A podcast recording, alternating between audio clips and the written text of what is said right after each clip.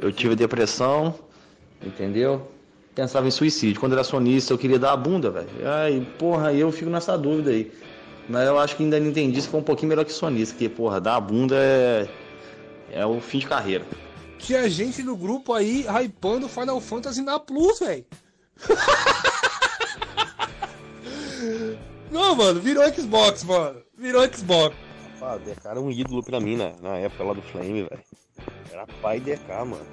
Quando acabar essa pandemia, a gente se reunir na, na, na pizzaria de novo, eu vou imprimir uma foto do Rafael Germiene e vou colocar na mesa lá. Caralho, o Jorgean, velho.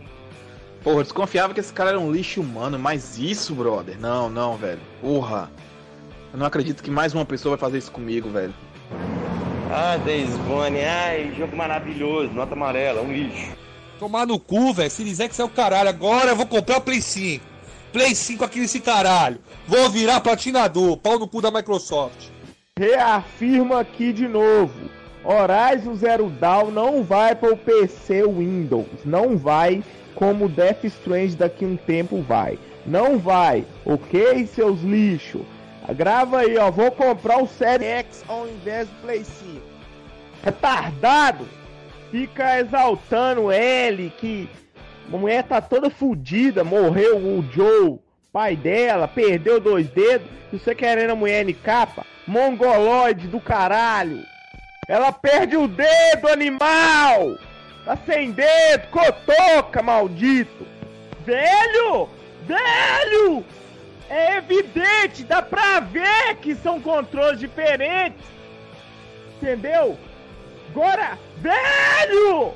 O Xbox One e Xbox Series X só tem um terceiro botão a mais, mas é a mesma coisa! Tetra aí. Ou seja, Nossa. um jogo AAAA, cara. É, pode anotar aí, viu? Pode, aí, pode gravar meu áudio. Pode gravar meu áudio.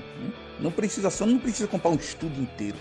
Ela pega lá as franquias interessantes que fizeram uma história na base dela. Ela pega Metal Gear joga, joga na mão do mestre. Pega Silent Hill, joga na mão do mestre.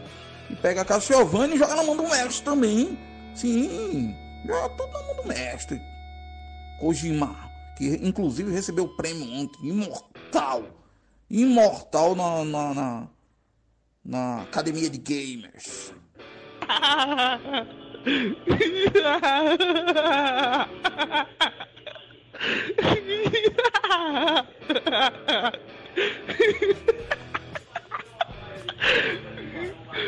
É, eu vou. André nunca me deu. Mano, não tem dinheiro nem pra renovar a Plus que acabou, filho. tá cabuloso. Agora precisa achar alguém que me, me pague essa Plus aí, mano, anualmente aí. Lava sacada, meu irmão. Lava a cara. Ué, falaram mal do meu Playstation, muito calcista aqui, né? Ô seu arrombado, não sei nem que é o C que sua mãe tá dando pra 100 homens. É. A foto no, no meu celular, ela não abre de primeira, não, seu otário. Sua mãe tá dando pra 200 homens, filha da puta. Eu nem sei quem que é o C. Sua mãe é uma vadia. Eu- e sobrou, otário, que as fotos não abrem no meu telefone e eu não vou abrir o vídeo. Sobrou, seu otário, filho da puta. Eu tenho pulmão da hora, assim, não, graças a Deus não tenho nenhum tipo de problema não. A minha respiração é forte porque eu sou grande também, né? Pode ser isso. Mas assim, pra, só pra você ter uma ideia.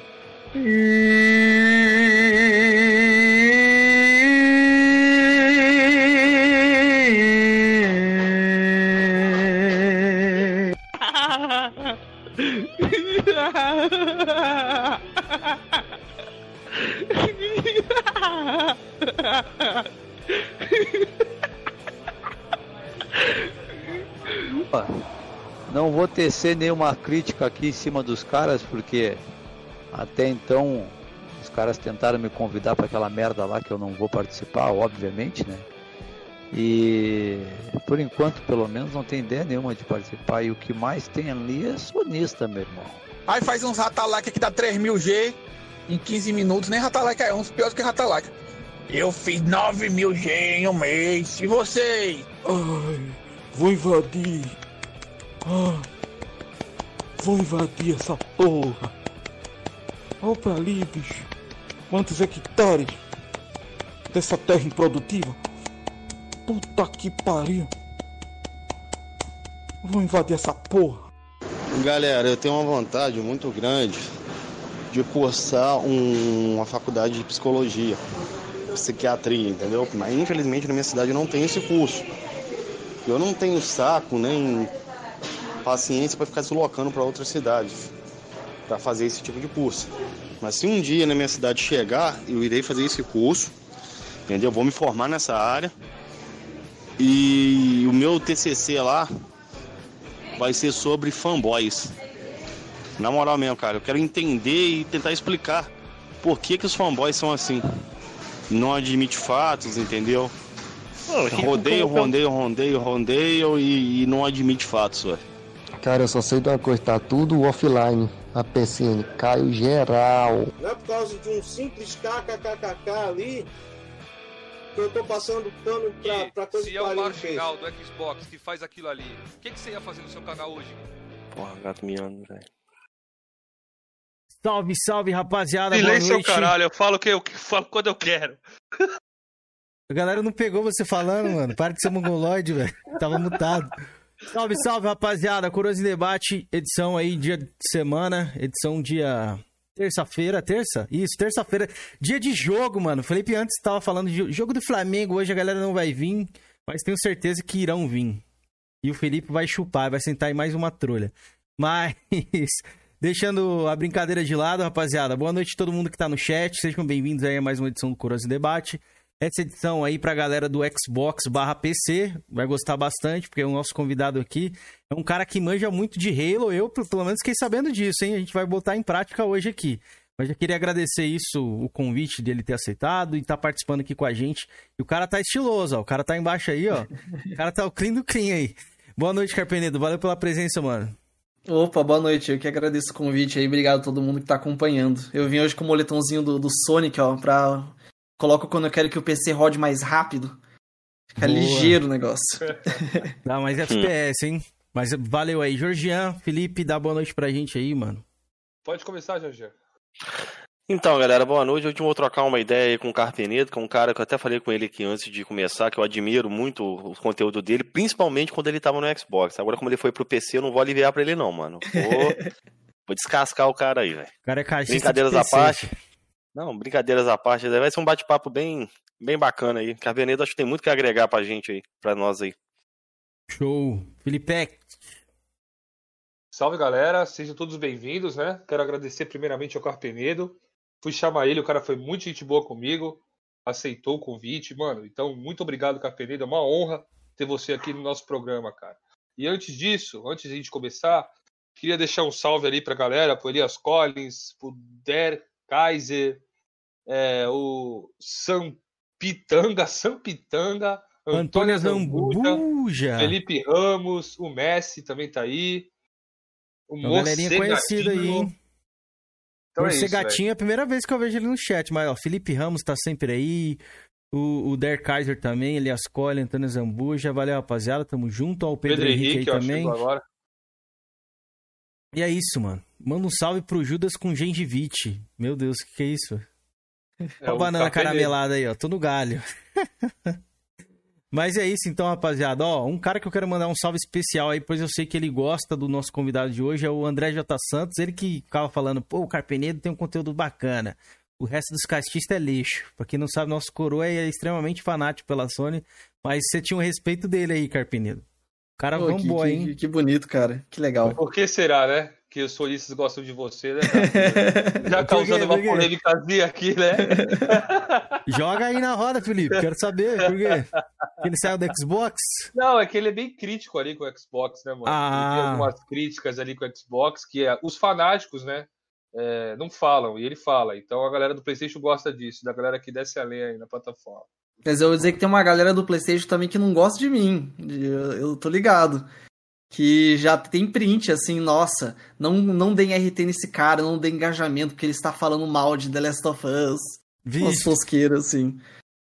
Então a gente concorda. Se for The Last of Us 2, você falou algumas coisas críticas aí, talvez a gente concorde em algumas coisas. A galera também não gostou do meu posicionamento em The Last of Us. Mas, né, a gente tem que dar a nossa opinião. Então é isso, Tirando rapaziada. o player, Caco Penedo, você é mito. Ó, Opa, muito obrigado. boa. Ô, Jorginho, sente aí que nós estamos no, no, no podcast já, viu? Estamos ao vivo. Lava essa cara aí. E aproveitando, quem quer abrir o, o- o nosso podcast com a primeira pergunta aí, fiquem à Deixa vontade. o Jovian, mano. É a clássica. Bora, Pode, bonecão do pode. posto.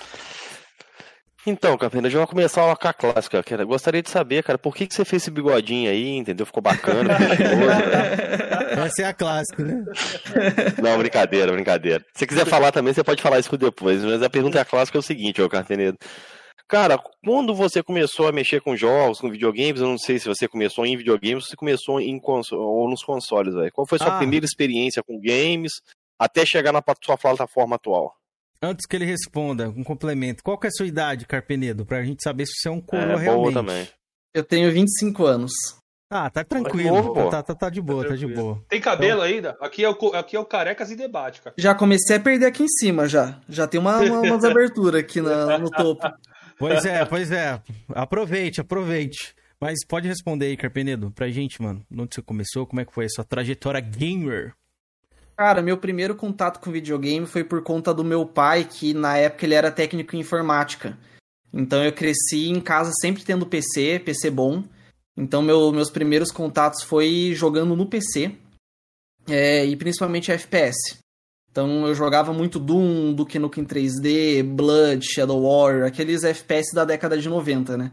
É o que meu pai me botava pra jogar no, no PCzão. E eu cresci jogando isso. Até os 16 anos, mais ou menos, joguei principalmente no PC.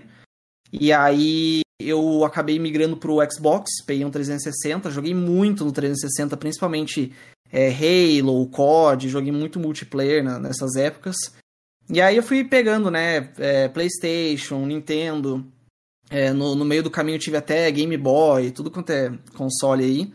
E mais recentemente, ali a partir do comecinho de 2019, eu voltei pro PC, que é onde eu tenho jogado a maioria das coisas. Eu ainda tenho um PS4 aqui, um One, um Switch, e dependendo do jogo, né, quando é exclusivo, por exemplo, eu jogo nos consoles, mas a mãe- grande maioria dos jogos que eu pego hoje é no, no PC. Pode crer, eu vi lá que você Boa. jogou, acho que o Death Strand foi no PC, né, que você jogou? Oi. Pode crer, deu uma olhadinha lá. É... Mas você não teve nenhum console assim quando, quando criança? Nenhum, nenhum, nenhum mesmo? Ah, não, tive, tive. Eu tive um PlayStation 1, foi o. Na verdade, tem uma história engraçada, que meu primeiro console ele durou nem um dia. Nossa. O meu primeiro console foi um Saturno. Porra, Aí, Saturnão Kim. da massa, eu, eu sou apaixonado Então, aí que Saturno. tá, eu tive um Saturno, e aí meu pai, eu lembro que ele comprou de um amigo é, um dia antes, assim, da gente viajar. A gente ia pra, pra. Eu sou de Curitiba, a gente tava indo pra Santa Catarina. é, visitar a família e tudo mais. E aí ele comprou o videogame, montou rapidinho só pra ver como é que é aquela ansiedade de criança. Pô, pai, quero ver o videogame aí. Colocou lá um Panzer Dragoon. Eu só fui reconhecer qual jogo que era muitos anos depois, que eu tinha uma memória, que é um dragãozinho voando. Ah, acho que deve ser Panzer Dragoon. E aí eu joguei um pouquinho ali e desligou, porque tinha que dormir cedo pra acordar cedo e viajar no dia seguinte.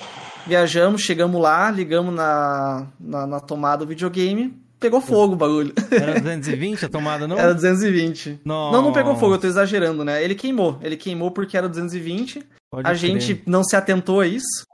Nossa, e aí é meu primeiro videogame durou nem um dia, assim. Meu primeiro console.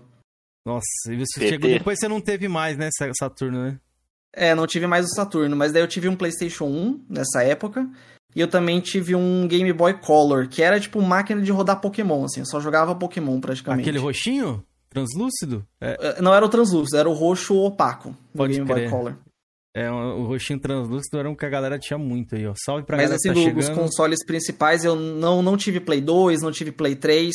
Depois do Play 1, eu só fui ter o Xbox 360 daí. Eu Foi joguei muito mais no PC. 360? né? Foi em 2011 que eu peguei. Já pegou bloqueado já ou foi pra pirataria também? Bloqueado.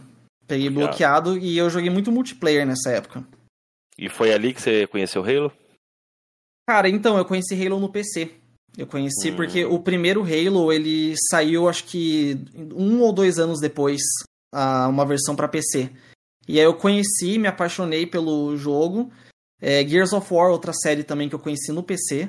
E aí eu lembro que quando eu tava afim de migrar pra, pra algum console, porque naquela época, tipo, eu não tinha grana pra montar um PC novo. Meu PC tava muito antigo e eu queria jogar, só queria jogar. E eu vi que era mais barato pegar um console do que um PC. Então, cara, vamos, vou pegar um Play 3 ou um 360, um dos dois. Aí eu olhei, tá, é, o 360 vai ter as sequências de Halo, vai ter as sequências de Gears, Play 3 não tem. Ah, vamos pro 360, né? E fui, não me arrependo, o melhor console que eu já tive. Pode Ó. crer. E eu imagino, eu ia, falar antes do Jorginho aí, que se você de repente tivesse continuado no Saturno, sua trajetória ali de gamer poderia ser um pouco diferente. né? Nossa, poderia mesmo, efeito borboleta, né? Pois é, Hoje eu poderia é. ser ceguista. Se bem que eu tô com o bagulho do Sonic aqui, né? Eu falo em experiência de jogos, por exemplo, de luta, acho que você teria jogado bastante coisa, que o Saturno tipo, era uma máquina incrível para jogos de luta. Por isso que eu, na época eu preferi. Não é que eu preferi, né? É o que eu tive na época. Mas, ó, salve aí, ó. Bernie, Gustax, o Calaveira. Tamo junto, rapaziada. Obrigado a presença de todos. Mas, então, o, Carpenedo, e da onde surgiu, assim, é... Você evoluiu o PC ali, depois de um tempo. Você ficou bastante tempo no console, né? Acredito eu. Aí, na Que- época que do Xbox morreu. One...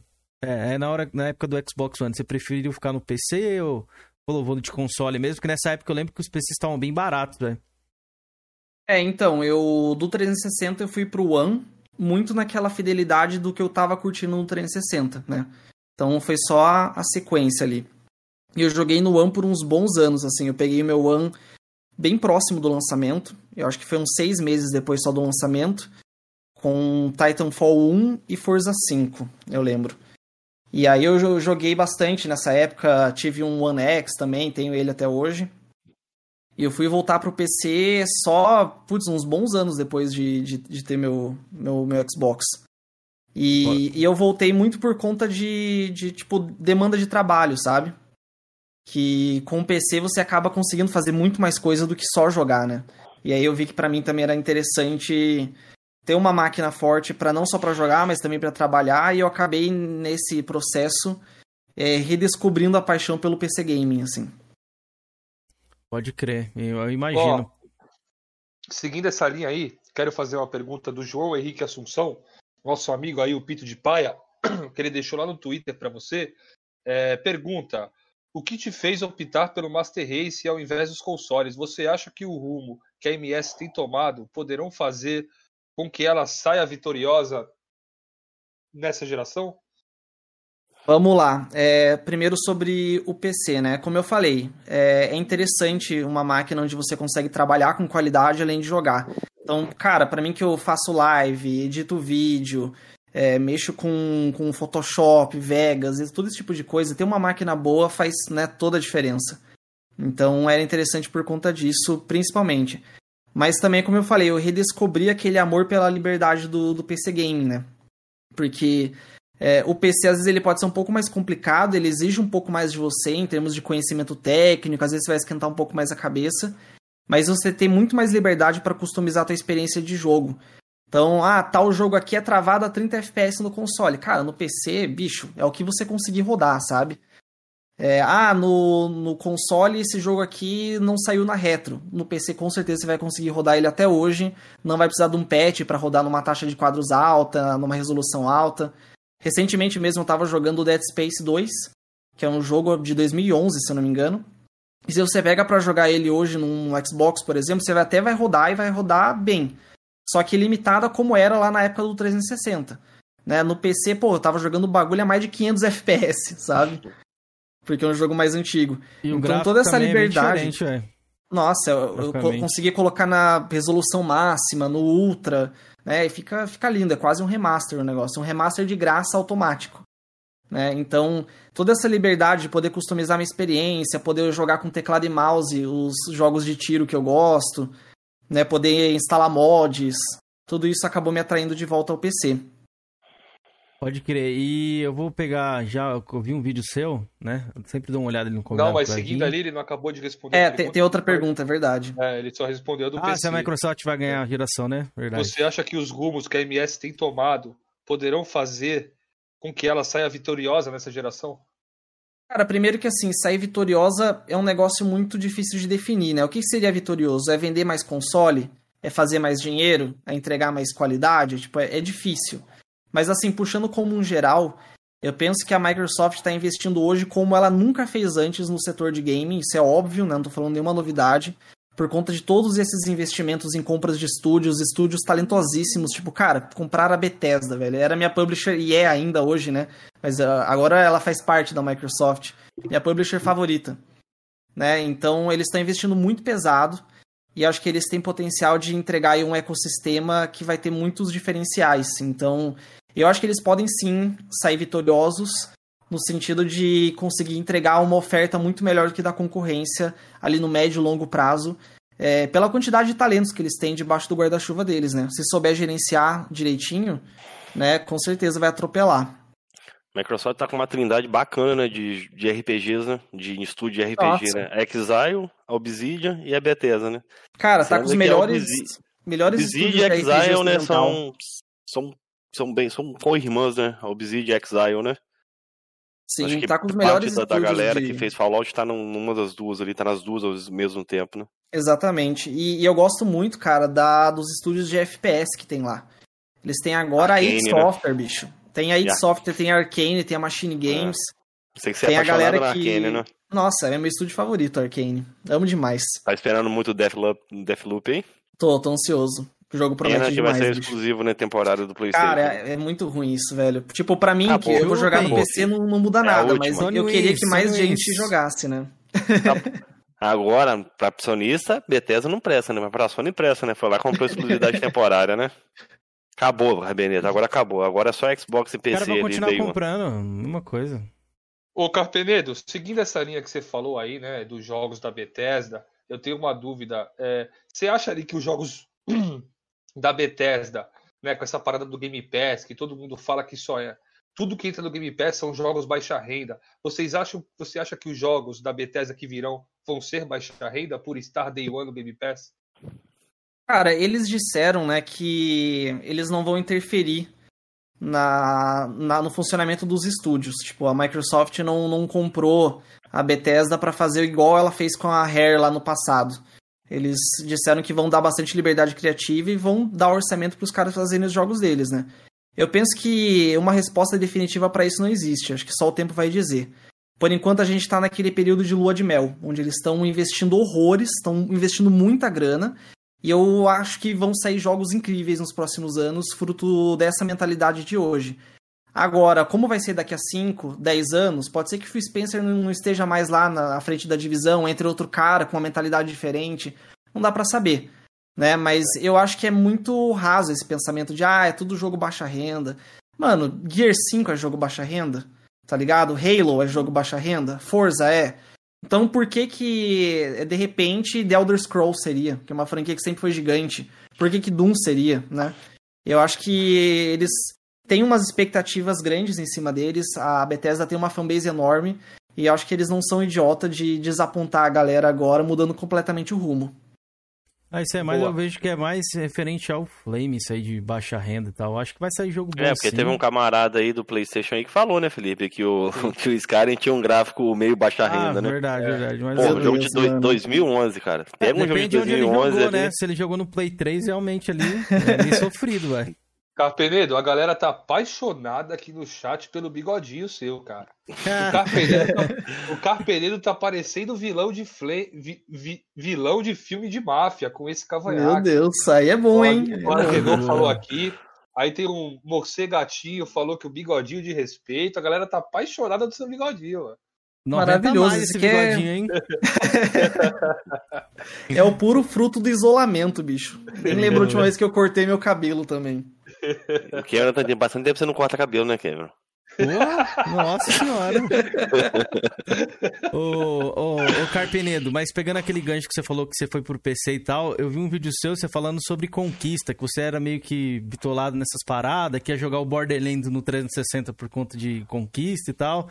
E aí eu fiquei imaginando um cenário assim também, tá ligado? Que eu, nessa geração do Play 3, eu tive o PC também ali e vi um, salto gráfico, a diferença é absurda, os, os jogos que saíram pra lá, tá ligado? Pro PC. O PC tem uma qualidade muito maior e às vezes eu acho que a experiência que você vai ter no PC não vale a pena pelas conquistas ali e tal. Eu até falei com um amigo nosso, o Marco, mas ele, ele tema que não. Ele fala, não, o importante é a platina, é a conquista. Sem isso não dá pra viver. E conta pra gente como é que foi isso, velho. Da onde você, você falou assim, pô, acho que realmente não vale a pena eu ser um cracudo ali do Gamerscore. É que assim, né, velho? Conquista é uma parada muito massa, mas acho que é uma faca de dois legumes, né?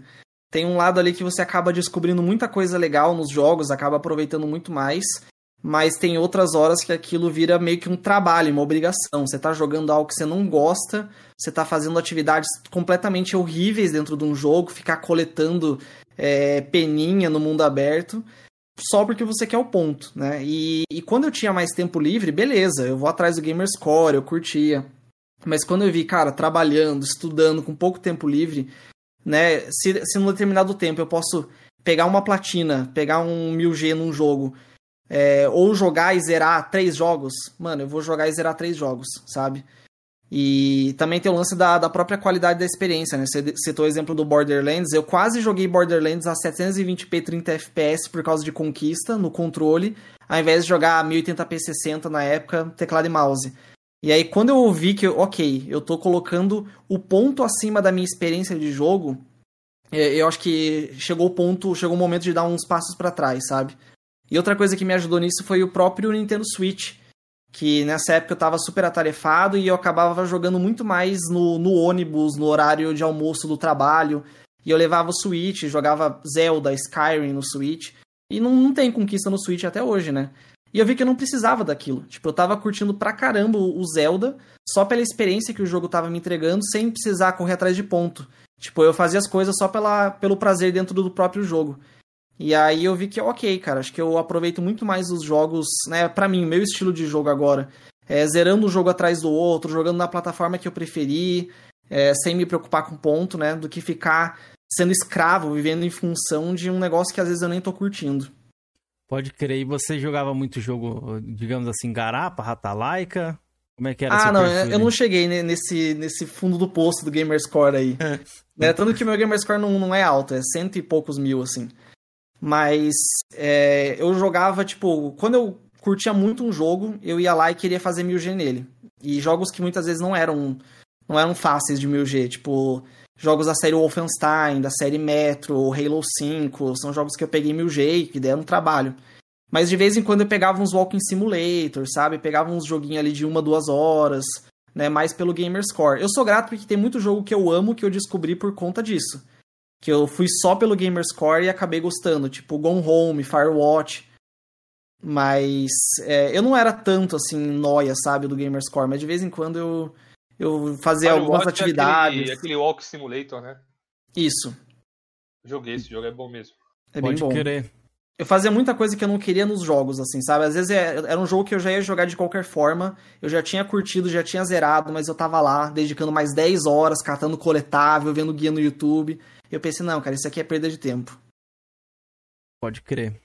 É, ficou uma, uma opinião controversa aí do que a galera também gosta aqui do, do chat. Alguns cara gostam de platina, outros gostam de 1000G. É, Tem eu respeito veio- totalmente, né? Eu É, falo então- do meu ponto de vista. Sim, sim, é bom e é legal isso, que a gente trouxe um cara aqui que é o Tog, o A gente trouxe o top 1, que era o GRN, né? Ele falou um pouco Não, sobre ele, as ele já não é mais, viu? Só pra Então, é isso que eu falei. A gente trouxe o top 1 naquela época. Agora, depois É. a gente trouxe o top 1, agora o real top 1, né? Foi o É o Siegfried. Siegfried. Você E ele conhece? faz, tipo Carneiro? assim, Conheço, conheci ele na BGS, inclusive. Cara, é monstro, velho. bacana, cara, velho. O cara Nossa, faz o cara- 100% em quase todos os jogos, tá É ligado? absurdo não é- o nível de, é. de gameplay do cara ali, de, de ponto mesmo. É, Red Dead. Não, ele joga jogo assim, né? Ele, ele, ele tem de, de 2003 jogos, quando ele veio aqui, ele tinha jogado, ele tinha miletado e feito as, as DLC de 1946. Meu Deus, cara. 97% Não, ele é ali, assustador. Ele é Era- assustador não só pelo ponto, é pela quantidade de jogo miletado e a dificuldade de alguns dos jogos que É, ele miletou pô. Red Dead, Dark Souls, ele enfrentou tudo, mano. Os E ele Guias joga- 2. E ele joga também as Acho que DLC, tudo, velho. O cara faz É, o homem é 100%, tem que estar mesmo. 100%, 100% lá, Cavenedo, lá eu, eu diria pra você que eu acho que o melhor dos dois mundos é a Microsoft fazer uma loja decente no PC, né? uma assim, estilo Steam, igual vocês gostam, né, com a Games com as conquistas. Eu acho muito bacana, cara, o sistema de conquista da, da Microsoft, mais do que da PlayStation. Eu, Ah, pessoalmente, eu acho eu, eu maneiro. também, eu gosto mais. Eu gosto mais do, do, do Gamer Score. Eu acho legal que dá pra você sintetizar tudo em um ponto só, né? Eu, eu, acho, eu acho massa. E eu jogo muita coisa no PC pela Windows Store, desbloqueando conquista na, na Gamer Tag, né? E eu curto, cara. Acho muito melhor do que como é na, na Steam, por exemplo, nesse sentido. Que até tem conquista lá, mas não tem tanto destaque. E é fácil também de você burlar, né? Então a galera Nossa, fica meio total. assim. É, É, não dá pra levar a sério conquista no Steam, infelizmente. Pois É, é complicado essa parte aí. Mas é, a Microsoft vai ter que dar uma rebolada aí, viu? Porque a galera da Steam ali é bem fiel, viu, mano? Pra sair dali, a Epic tá tentando, tentando, investiu não sei quantos milhões aí até agora. Não, eu falo por mim, se eu tenho a opção de comprar em qualquer loja, eu vou comprar no Steam. Agora, se eu não posso comprar no Steam, aí eu pego em outra loja. É, é aí não tem jeito, né? E no, o PC é bem fragmentado, que é a Ubisoft, né? O Play, Origins, Battle.net, Epic e Steam. GOG. Ah, E, é, GOG e Windows GOG. Store, dá 7. O GOG é bom. Eu Cara, gosto tem até o da o launcher da Bethesda, tem o launcher da Rockstar. Verdade, tem um da Rockstar também. Pô, então, tipo, é mais umas 10 lojas Pro- ali, praticamente. provavelmente a da Bethesda deve ser adicionada dentro da Microsoft, né? Da Microsoft Store, né? E creio eu, né? De- Deve, deve ser no, no, no futuro. Pegando esse gancho aí sobre PC, velho, eu gostaria que o Não, eu Carpeneto queria... Ô, Jorge, só um minutinho. Fala. Eu queria pegar um gancho das conquistas ainda. Carpenedo, eu queria saber primeiro de você. Se você ainda trabalha na Voxel, se você faz algum trabalho lá, alguma coisa assim. Não, não, é que assim, é, acho que é legal esclarecer aqui que eu nunca de, de fato trabalhei lá como funcionário, assim, o, o que eu fazia lá era uma colaboração externa, sabe, uma... Assim, do, do meu lado era como se fosse um freela, né, mas do, do lado de, de conteúdo no site era uma participação especial. Então, assim como você pega ali em, em jornais que tem o colunista que vem, que vem de fora, que é um cara de outro meio, mas tem um espaço lá no jornal, eu era um colunista lá no Voxel, então, tipo, tinha um texto meu lá toda semana. Mas isso foi só ali no ano de 2018. É, lá pelo final do ano de 2018 eu, eu saí, eu, eu, é, parei com a colaboração lá, e desde então, caminho independente. Boa. Carpenedo, o que, que, você já, o que, que você acha de reviews de jogos? Você acha que o jornalista ele tem que deixar a ideia exposta? Você acha que ele tem que platinar o jogo ou só zerar o jogo? O que, que você acha sobre isso? E complementando a sua pergunta, Felipe, você, como você falou que já teve um contato mais próximo ali com a Voxel, provavelmente você deve conhecer, né, o pessoal ali, que trabalha ali, quem joga os jogos e tal. É, existe mesmo essa ideia de redação? Como é que é? Os caras não podem mostrar? É algo si- sigiloso, assim? Você pode dizer sobre Ah, isso? respondendo a tua pergunta primeiro, antes, quem? Que é mais rápida. É, a- é, primeiro o lance da, da redação, né? A conta da redação. Isso eu não sei porque eu não tava lá dentro, né? Tipo, eu conheço a galera que trabalha lá, trabalhou, né? Ou ainda trabalha lá, mas eu não, não frequentava, tipo, não, não tava lá no dia a dia. Então, essa parte aí de conta de redação, eu só escutei que realmente existe. Tipo, tem muita produtora que manda o jogo lá para, para a empresa, então vai pra conta da empresa. Às vezes o cara joga na conta dele, se ele queria pegar o jogo de qualquer forma, ou às vezes ele joga na conta da, da empresa. Mas com relação a se pode ou não pode mostrar, isso eu não, não sei dizer. Agora, sobre análise, toda essa parte aí do, do, do- dos comunicadores, né? Eu penso que a, a coisa mais importante aqui, primeiro, é, é a transparência. Tipo, se você é um produtor de conteúdo, cara, transparência nunca é demais. E eu acho que você ser honesto com, com o que você joga, como você joga, é muito vantajoso para você, o público gosta. Então acho que esse tem que ser o ponto de partida. É, sobre a análise, né? Eu acho que análise é uma parada que é, é incrível. Análise é o negócio mais pró-consumidor que existe. Você poder ver opiniões de diversas pessoas diferentes antes de gastar 250, 300, 350 reais num jogo, muitas vezes. Eu acho necessário e importante que tenha. E tem muitas opiniões por aí. Então, tipo, você pode ir aonde você preferir. É, por exemplo, eu tenho, tenho um canal lá que eu acompanho da gringa, que é o G-Man Lives. Que o cara é focado em FPS. Se eu tô na dúvida se eu compro um jogo de FPS ou não, eu vejo a análise do cara porque eu confio na opinião dele, que eu acompanho o cara há anos, e eu sei que ele manja muito do gênero, né? Então eu acho isso muito, muito bom. É, só que. E aí tá. É, eu acho que não dá pra você resumir a credibilidade de uma pessoa só a uma gamer tag, sabe? Só a um- uns pontos. Ao mesmo tempo que eu acho que é muito válido que, que o cara trate de forma aberta isso, que ele deixe a gamer tag, a PSND aberta, que mostre pra galera, que fale, ó, esse aqui eu zerei, esse aqui eu não, não joguei até o final, que comente na análise, né, sobre o quanto você jogou, como você jogou. Acho que toda essa transparência é, é bem-vinda. Ao mesmo tempo, eu não acho que dá pra resumir a credibilidade de alguém a só uma gamer tag, ou só um número de pontos, ou se platinou ou não platinou. Eu acho que vai muito mais a seriedade do trabalho que você vai mostrando com o passar do tempo, né? Eu acho que esse tipo de, de confiança não é um- uma gamer tag que vai dar, até porque gamer tag a gente sabe que não significa nada. O cara pode ter usado um Horizon lá da vida e baixou todas as conquistas do 360 na, na conta dele. Ele pode ter colocado outra pessoa pra jogar no lugar. Né? A gente sabe que dá pra burlar. Então eu acho que é, credibilidade de um, de um profissional quando a gente está falando de análise, se jogou ou não jogou, vai muito mais é, da relação daquele profissional com o público, né, do que de fato com algo que dá pra resumir ali no, no pontinho. Boa. Concordo E também. Complementando esse assunto aí de, de, de, de mídia, análise e tal, o que, que você acha de notas? Sobre notas, acho que é importante, vale alguma coisa? E acho que pode ser usado como parâmetro. E outra coisa também, que a galera tá até falando no chat ali, a tal mídia sonista, né? Que todo mundo fala aí. Você acha que existe, não existe? Qual é a sua opinião referente a isso aí? Tá, primeiro sobre notas, né? Eu acho que eu não gosto de nota numérica. Eu acho que um jogo é uma experiência muito rica, muito complexa, muito subjetiva para você resumir a um número. E o problema é esse, a galera resume um número. Por mais que lá no Metacritic você tenha uma média que é, que é dissecada em 60, 70, 90 análises, e cada análise tem um texto junto, a galera não vai atrás do texto. A galera vai só ficar com aquele númerozinho e pronto, acabou e acha que videogame é igual matemática, uma ciência exata. Tipo, esse jogo tem média 85, esse outro tem 90. Ah, esse jogo de 90 é melhor. Cara, a gente tá falando de, de, de arte, tá ligado? Não dá pra você medir com um número. Então, eu, por exemplo, eu faço análise no meu canal e lá eu não, não, não dou nota. Eu falo de o que, que eu gostei, o que, que eu não gostei, o que, que tá legal, o que, que não tá, pra quem é recomendado, o que, que faz sentido. E aí o cara toma a decisão dele, né, baseado nos gostos dele, no perfil dele. Eu acho que, que nota a galera acaba se prendendo muito a isso, sabe? Acaba é, reduzindo o nível da discussão, né? Ao invés de, de falar das características do jogo, o cara fala só da, da nota. E até porque tem, tem muita média, muita nota que, que para mim não faz o mínimo sentido, cara. Tem jogo que eu não acho que é tão bom assim, mas tem uma nota altíssima e jogo que é excelente tem uma nota baixa. Então Uhum. vai, vai de, de cada lado.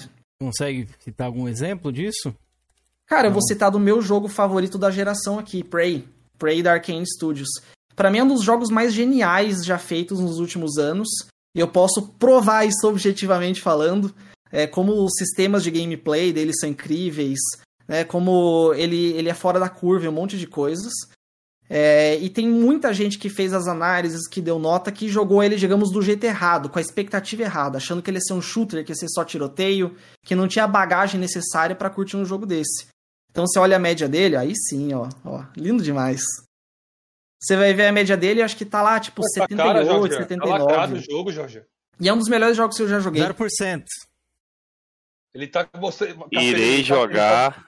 ele Irei tá mostrando a jogar. E outra, não preciso, jogo, nem preciso abrir, porque vai estar no Game Pass, meu amigo. Microsoft me poupa abrir minhas mídias físicas. Para um bom colecionador, Game Pass é uma mão na roda. Você saiu Aqui, bem. ó. Pretendo, pretendo jogar, velho. Vou, vou seguir do Carpenedo, depois eu dou minha opinião. Próximo jogo Na que eu vou jogar é próxima vez que Crackdown o 3. Carpenedo vier aqui no programa, se rolar mesmo, daqui um tempo, quem sabe, a gente faz isso, a gente pega isso aí, vê se o Opa, Jorginho até lá já cobrar. jogou. É, Vamos cobrar. Se, se não tiver jogado, tem que pagar um, um mês de Game Pass pra todo mundo aqui. boa, boa, boa. O, o Carpenedo, Isso. a, a- Acho que ele não galera... respondeu da mídia sonista. Isso, Twitter, isso que eu ia falar. saber, é. Isso. Tá. Vamos lá, sobre esse lance da mídia acionista. Quando eu tava trabalhando com os caras do Vox, eu tenho uma vez que vi um cheque do Caso Hirai lá na mesa. Tô zoando. Ferrei o Cara, né? Eu, eu penso que. Eu acho que o ponto de partida já é errado no sentido de a mídia. Tipo, cara, o que, que é a mídia? A- a- é uma grande organização, um conglomerado? Não é. A mídia é quem? É uma porrada de sites diferentes, de dentro desses sites de pessoas que pensam diferente e que muitas vezes não se bicam entre si. Tem, tem gente que bota no mesmo balaio ali um monte de site de videogame no Brasil e vai ver os caras desses sites são, são concorrentes diretos e não se bicam. Ou às vezes são amigos, né? Tanto faz. Mas assim, é um, é um muita gente com opiniões diferentes, profissionais bons, profissionais ruins, que compõem essa tal mídia.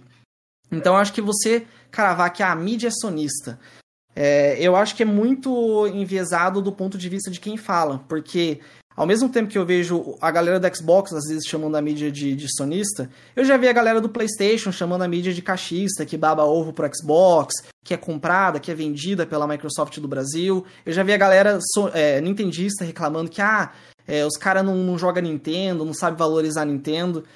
Então, eu acho que o, o, o cara que é mais aquele fã mais fanático, apaixonado, ele sempre vai ter essa tendência de, de achar que, está sendo perseguido, tá ligado? Que tem um grande complô ali em torno da, da marca do cara, quando na verdade acaba sendo aquele olhar enviesado, aquela evidência anedótica, sabe? Que o cara pega uma notícia aqui, outra ali, outra ali e julga como o todo. É, é. Eu sempre dou o exemplo aqui do trabalho que eu fazia lá no Voxel. Tipo, eu tinha uma coluna lá semanal e eu fiz texto lá, por exemplo, falando o legado de Halo Combat Evolved. No Voxel, eu tava falando super bem do, do impacto de Halo na indústria. Não só de como o jogo é bom, mas como ele foi influente, como ele foi importante. Tinha um texto meu lá de 2018 ainda falando que o Xbox é o console do brasileiro, falando como o Game Pass é, Ixi, é incrível para a realidade aqui, do Brasil. Achei que você falar o Xbox é um console falido. Eu falei, puta que pariu. Imagine. Então, tipo assim, eu fiz vários textos lá trazendo a minha opinião sobre esses assuntos, uma opinião positiva. E a galera que era mais fanboy falava o que de mim? Que eu era sonista, que eu só falava mal. O cara preferia olhar para as críticas apenas do que eu fazia, do que olhar para os momentos que eu também fazia elogios, né? Então é, acaba sendo esse olhar enviesado. Pode crer. É que a galera usa, Carpenedo, tipo assim, a galera ter crescido mais ali, a nossa geração jogando PlayStation, isso de alguma forma influencia, entendeu? A opinião da pessoa. Cara, eu acho que em, caso de muitos jornalistas pode acontecer. Tipo, é, a gente tem a nossa, o nosso repertório e isso impacta no nosso trabalho, né? É, eu, por exemplo, cresci jogando Doom, Quake, do Nukem. Então, para mim hoje, é óbvio que eu, se você vai conversar comigo sobre esses jogos, eu vou falar o quanto eu amo eles e tudo mais. E se você puxar para mim sobre Final Fantasy, eu, cara, entendo nada de Final Fantasy. Não, não cresci jogando isso. Não tive contato. Mas é o que acaba acontecendo, acho que muitas vezes o cara que tá lá na, na redação, ele não escolhe o que, que ele vai produzir. É, é, é, trabalho, assim como qualquer outro. Então veio um monte de, de matéria ali pro cara fazer. Pô, tem umas matérias que, que não é do domínio dele. Ele vai ter que produzir conteúdo. E às vezes não vai ficar bom, porque ele não entende do assunto, porque ele não gosta do assunto. E outras coisas vai ficar melhor porque é algo que ele domina. Então, eu acho que acaba caindo muito mais nisso do que de fato é, uma ideia de, ah, não, eu vou favorecer a marca que eu gosto nessa redação, sabe? É claro que pode ter, sempre tem. Tem profissional ruim em qualquer segmento. Mas eu acho que é injusto é, generalizar, sabe? Julgar o todo por conta de alguns. Aí que entra naquele negócio que você falou sobre a transparência, né? O cara, se for fazer análise de algum jogo, de algum gênero que ele não gosta, aí fala assim: olha, eu tô testando aqui, fazendo análise, mas só que é um jogo que eu não tenho assim, conhecimento. É um gênero que eu não gosto, mas como eu tenho que fazer, né? O cara dá a opinião de um cara que não é familiarizado com o gênero. Aí eu concordo com você, é a tal da transparência. Se o cara redigir um texto bacana, tal, sobre uma análise, ele tem que deixar bem transparente tudo que, o que ele fez no jogo e se ele é um, um gênero que ele é adaptado ou não. É, eu acho, acho que agrega justo, muito, né? né? Agrega muito essa questão da transparência. Mas até puxando pro outro lado, cara, fazendo o papel do advogado do diabo aqui, é, o que incomoda muitas vezes é a forma com que a galera cobra esse tipo de coisa, sabe? O cara não chega pedindo a gamer tag ali porque ele de fato quer saber se você zerou, que ele quer consumir o teu conteúdo. Ele não vai ler o texto de, de, de jeito nenhum. Ele não ia ler antes e não vai ler depois. Ele tá lá só pra atacar, só pra bater, tá ligado? Já chega apontando o dedo na cara, já chega com aquele tom de briga. E aí, como que o cara que já chega mal intencionado ou mal educado, como que ele espera que o outro lado é, trate ele de uma forma cordial. É mais complicado, né? Então, é, por mim mesmo, tipo, tem muita gente que chegava na moral perguntando, ah, e tal, você passa a gamer tag aí, queria te adicionar? Passo numa boa, sabe? Mas agora, cara que chega metendo o dedo na cara, é, que já chega acusando, cara, eu prefiro ignorar, tá ligado? Porque não quero perder tempo brigando. É, concordo. Carpenedo, e você que já passou por isso? Você sabe dizer assim se é mais a galera do Xbox que faz isso, que fica cobrando essas coisas, ou a galera do PlayStation também faz? Sabe dizer? Eu posso falar da minha experiência, né? Que acho que não representa o todo, mas da minha experiência, a galera do Xbox pega mais, assim. É mais frequente. Só que aí eu não sei se é por conta né, de, de eu ter mais contato também com a galera do Xbox, ou se é no geral. Aí né, varia muito. Boa. Com um tema bem abordado. Aproveitando a, a pergunta do Antônio Zambuji fez ali. Galera, eu não tô olhando o chat aqui muito, beleza? Hoje eu não tô acompanhando aqui o Felipe, que tá cuidando do chat aí.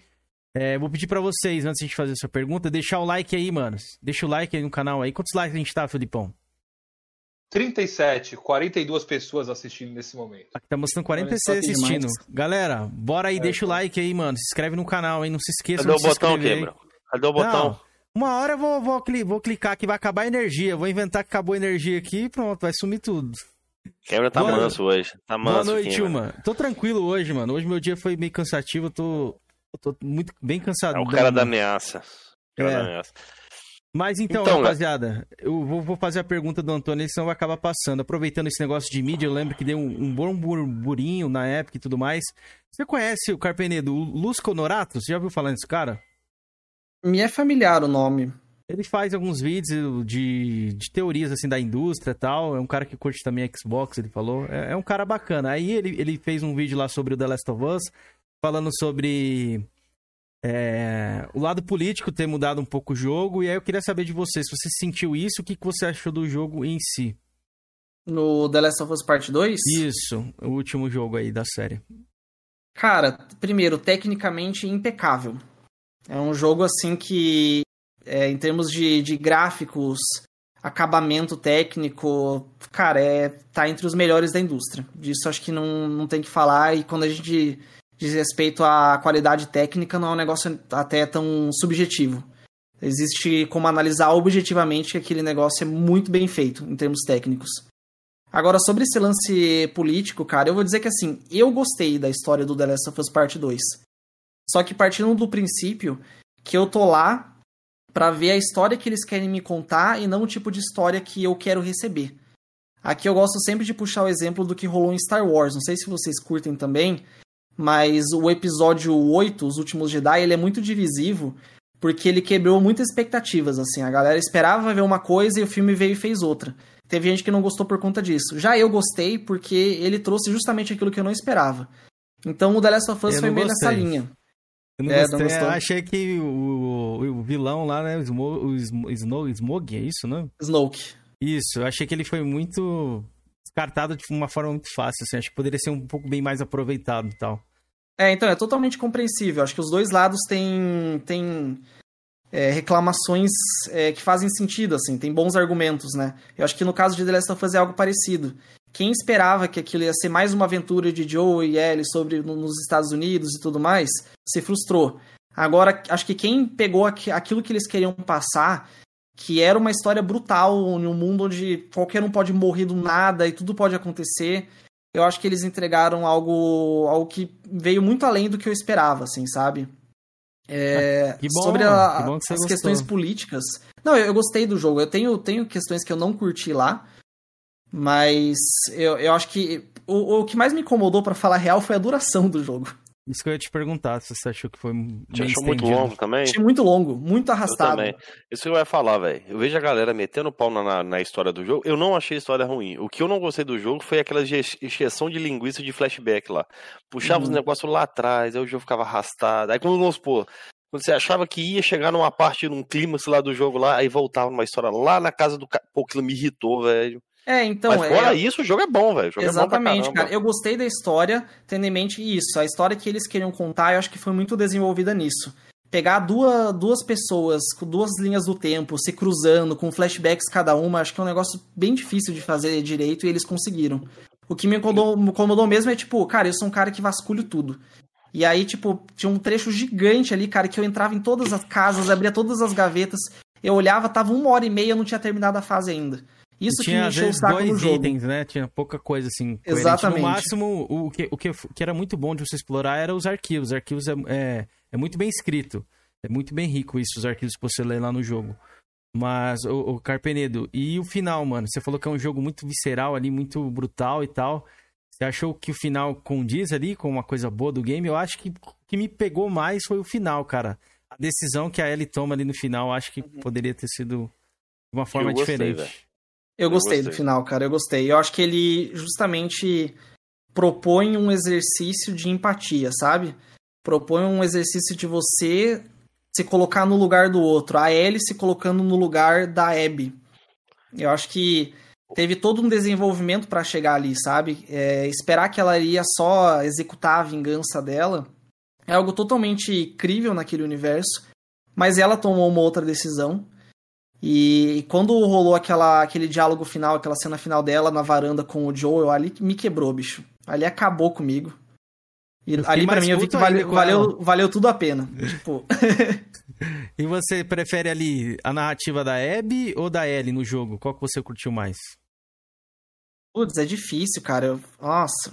Eu acho que a em gameplay eu gostei mais da- das partes com a com a Abby. Mas eu ainda gosto muito da Ellie como personagem. Então na história eu curti mais a história dela. Cara, eu achei a Ellie uma pau, não você sabe aonde, né, velho? Eu, eu achei a, a Abby uma personagem muito mais humana do que a Ellie, velho. Nossa, mil vezes, mil vezes. Entendeu? O jogo ali, os criadores do jogo ali, eles fizeram uma. Eles fizeram a gente ter empatia pelo vilão, velho. Que no caso ali não é vilão, ela tinha os motiv- motivações dela. Eu não vou falar aí, mas a galera deve saber já, porque eu Faz mesmo fui um. né? É, eu fui um dos uns que ajudaram a propagar, né? Os spoilers antes do lançamento, velho. Sacanagem. Lixo humano, lixo humano. Mas eu, eu Sacanagem. diferente de Eu muitos sonistas nada, aí, comprei na pré-venda, velho. Comprei edição especial do jogo na pré-venda. Joguei, comp- gostei do jogo. Eu tenho uma saga lá no meu canal que eu fui atrás antes do lançamento, quase consegui ali, mas. Tá aqui, ó. Tá Aqui, ó. No dia Mata a do cobra Day One eu pau, comprei também. Eu cheguei a comprar ele no Day One. Mas galera, ó, tá aí o cachista, ó. Jogo de Xbox não é Day One pra ele comprar, só, do Sony- só, só da Sony. Né? Ó, deixa eu fazer uma pergunta aqui do Der, Der Kaiser também, que é relacionado ao jogo da Sony. Pergunta pro Carp o que ele acha de Horizon Zero Dawn. Você jogou, Carp? Salve, Jogaço. Sammy. Boa noite, Jogaço. Sammy. Eu não só joguei, como platinei o Horizon Zero Dawn. E ele tá no meu top 3 exclusivos do Play 4 ali, cara, junto com o God of War e acho que também o The Last of Us Part 2. Eu, eu adorei, cara, como ele até quebrou um pouco daquela expectativa de exclusivo PlayStation, né? Que tem até aquele meme assim, ah, exclusivo PlayStation é, é focado em história, linear, câmera no ombro, né? Gameplay mais simples. E eu acho que ele tem toda aquele, aquela dinâmica de vários dinossauros diferentes, cada um com seus pontos fracos e, e forças. E você tem muitas opções de armas e armadilhas. Eu achei super dinâmico, aquele mundo achei incrível. Eu realmente gostei muito do jogo e eu tô ansioso pela sequência. Você tá falando que é Monster Hunter World? Não, Não, o Horizon Zero Dawn. Horizon. Foi algo bem Ah, inovador bacana. mesmo. Tipo, é era um- uma mistura de, de, de algo futurista, né? Um bagulho meio que cyberpunk, só que na era medieval, assim, um bagulho muito doido. Bem criativo mesmo. É. Jorginho eu sei que... platinou também, viu, rapaziada? Horizon. Ele platina Horizon, ele compra Eu não- eu no não achei. lançamento da Sony. É um mito, Aqui, ó. financiando a muitos indústria. sonistas aí, ó. ó. Aqui, ó. Boa, Jorginho, financia a indústria. Isso mesmo. 400 conto eles levam. Tá aqui, ó. 400 conto leva. Boa, Galera, eu tô Ó, tentando anotar também as perguntas aqui pra não deixar passar. anotei o aqui. Agenor Cash, ele. Ô, Agenor, logo mais a gente lê sua pergunta, viu, querida? A gente não deixou passar, não. A dele tá anotado aqui, ó. Eu Boa. tenho uma, esse assunto já até passou do Game Pass, mas o NPC tá sempre com a gente aí, então é válido responder a, é, a pergunta dele. Você acha que existe risco do Game Pass para a indústria dos games, caso ele, caso ele não cresça, né? Ele tá, tá falando aqui nos próximos 5 ou 10 anos, é, e, e não tenha lucro. Você acha que ele pode ser descontinuado pela Microsoft? Eu acho que dá pra gente olhar pro que tá acontecendo no streaming de vídeo, né? Porque o Game Pass, ele é muito fruto do que fizeram antes ali no Netflix, é, no Spotify também, streaming de música, que é uma ideia bem parecida. Que essas empresas, elas começam sempre rodando no vermelho. Tipo, tem que se, se ilude muito quem acha que eles estão fazendo dinheiro por enquanto com o Game Pass. Não estão fazendo, não tem nada de errado nisso. É investimento de, de médio e longo prazo é, plantar agora para colher no futuro, né? atrair assinantes com conteúdo novo com os estúdios e tendo muitos assinantes aquilo torna-se rentável. Cara, eu penso que assim, a, a Microsoft ela não, não, chegou onde chegou é, por, por fazer só besteira. Eu acho que eles é, sabem gerir é, no sentido de fazer as coisas dar certo e quando não, não é para dar certo, igual foi lá com o Windows Phone, por exemplo, corta. Então, se eventualmente o Game Pass é, não, não der a grana que eles, que eles esperavam, que eles precisam, eu acho que de duas uma, cara. Ou eles cortam de vez, ou eles reduzem o escopo do negócio, né? Reduzem o ritmo de produção e tudo mais. É, e faz acontecer, faz continuar. Mas assim, o que eu acho que pode acontecer, cara, levando em conta a quantidade de estúdios que eles têm ali dentro, estúdios muito talentosos, e o quanto a indústria dos games não para de crescer, tá atropelando qualquer outra indústria, né? Em termos de, de dinheiro movimentado, a indústria dos games já é maior do que a indústria da música e do cinema juntos. Você pega os números, por exemplo, do The Game Awards, é, já atropelou o Oscar faz anos. É muito maior. Então eu acho que a Microsoft ela tá olhando mais para o futuro mesmo. Daqui a 5, 10 anos, é, pegar essa indústria que está muito forte hoje, que ainda está crescendo muito, e entregar um ecossistema ali que né, tem potencial de atingir muitos e muitos assinantes. Eu acho que vai dar certo. Mas eu, quem sou eu, né? Sou só um cara na minha casa aqui, não, não manjo igual eles. Pode Boa. crer, um salve pro Hunter Bom. aí, Odemar Dalpizzo, acho que é isso, o nome do cara é difícil aqui, hein? E um salve também pro nosso querido gamer nacional que tá aí no galho, esse vagabundo. Eu gostaria mais de falar mais um pouquinho a respeito do Game Pass com o Carpenedo. No caso aí, eu, eu, não temos essa informação, né, se o Game Pass é rentável ou não. Eu acho que prejuízo alto para a Microsoft não dá devido a ter uma certa base de assinantes, né? Também não sabemos quanto que a Microsoft paga né, para a licença dos jogos. E a respeito também, igual ele citou o Game Pass aí, o Carpenedo, é, vamos voltar lá no, na origem. O Game Pass, quando ele surgiu, ele sumiu com um, um serviço bem assim, bem modesto, né? Diga-se de passagem, né? Eram jogos uhum. bem antigos, a galera não levava muita fé. Hoje o Game Pass tá pegando uma, um encorpamento que tá bacana, velho. Igual você falou, você não. Você, quando você for comprar um jogo, você dá preferência comprar na Steam. Mas como tá no Game Pass ali, você acaba pegando até na, na Microsoft Store, né? Com certeza. No caso da, nesse, no caso aí, você acha você acha que esse modelo do Game Pass pode é, dar um sufoco aí nas outras lojas aí do PC, igual o Steam, ou algo do tipo? E você acha que a Steam no futuro talvez pode adotar também um modelo igual Game Pass ou ela, será que ela faria uma parceria com a Microsoft? Cara, eu não acho que eles vão tanto brigar entre si, mas eu acho que acaba meio que se complementando, né?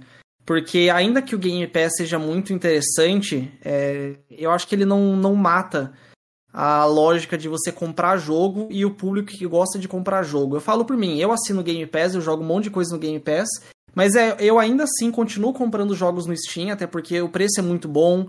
É aquele jogo que eu sei que vai estar sempre na minha biblioteca, né? Então tem as suas vantagens. Eu acho que o que vai acabar rolando, cara, é meio que uma integração entre eles. Tem é, já tem né? rumores disso, né? É. Mas você olha, por exemplo, o que aconteceu com o EA Play, que acho que é um bom exemplo. Ele foi integrado dentro do Steam. Então o cara tem a opção, ah, eu quero assinar o EA Play, eu quero jogar os jogos da EA, você consegue fazer isso dentro do Steam baixar no Steam o jogo que você está assinando ali do, do EA Play. Ou se eu quiser comprar numa promoção ali o jogo da EA, também posso. Então acho que vai ficar muito nessa pegada, sabe? É, vai ter uma, uma integração aí, porque nem todo mundo, cara, na verdade, pouquíssimas empresas é, tem a força que uma Microsoft, que uma Sony tem, de ter o seu próprio serviço ali e bancar sua própria loja, sabe? Eu acho que os menores vão acabar se integrando. Pode crer. Pegando esse gancho do Game Pass aí, o que, que você acha, mano? Quem usa. Ah, dos termos, né, que a galera usa no Flame War aí. Mendigo Pass, os caixas são mendigos e os sonistas sustentam a indústria. O que, que você acha disso aí? Acho que é uma zoeira ou você vê como é que você enxerga mendigo aqui, ó.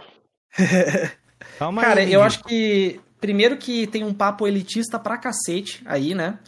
Eu acho que você zoar o seu coleguinha porque ele não tem dinheiro para pagar 350 reais ali em jogo lançamento, todo lançamento, e, e, prefere assinar um serviço ali de 30 reais ao mês porque ele tem que pagar a fralda da filha, acho que é muito, muita escrotice, sabe? Usar isso como argumento de flame.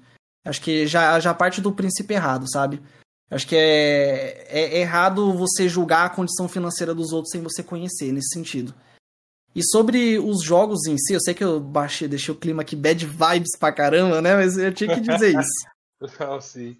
Mas e com relação ao, ao próprio orçamento dos jogos, cara, eu acho que também parte do princípio muito errado de achar que jogo de grande orçamento AAA é sinônimo de, de jogo bom Qualidade. e qualidade É. e jogo indie é inferior. Mano, isso é ridículo.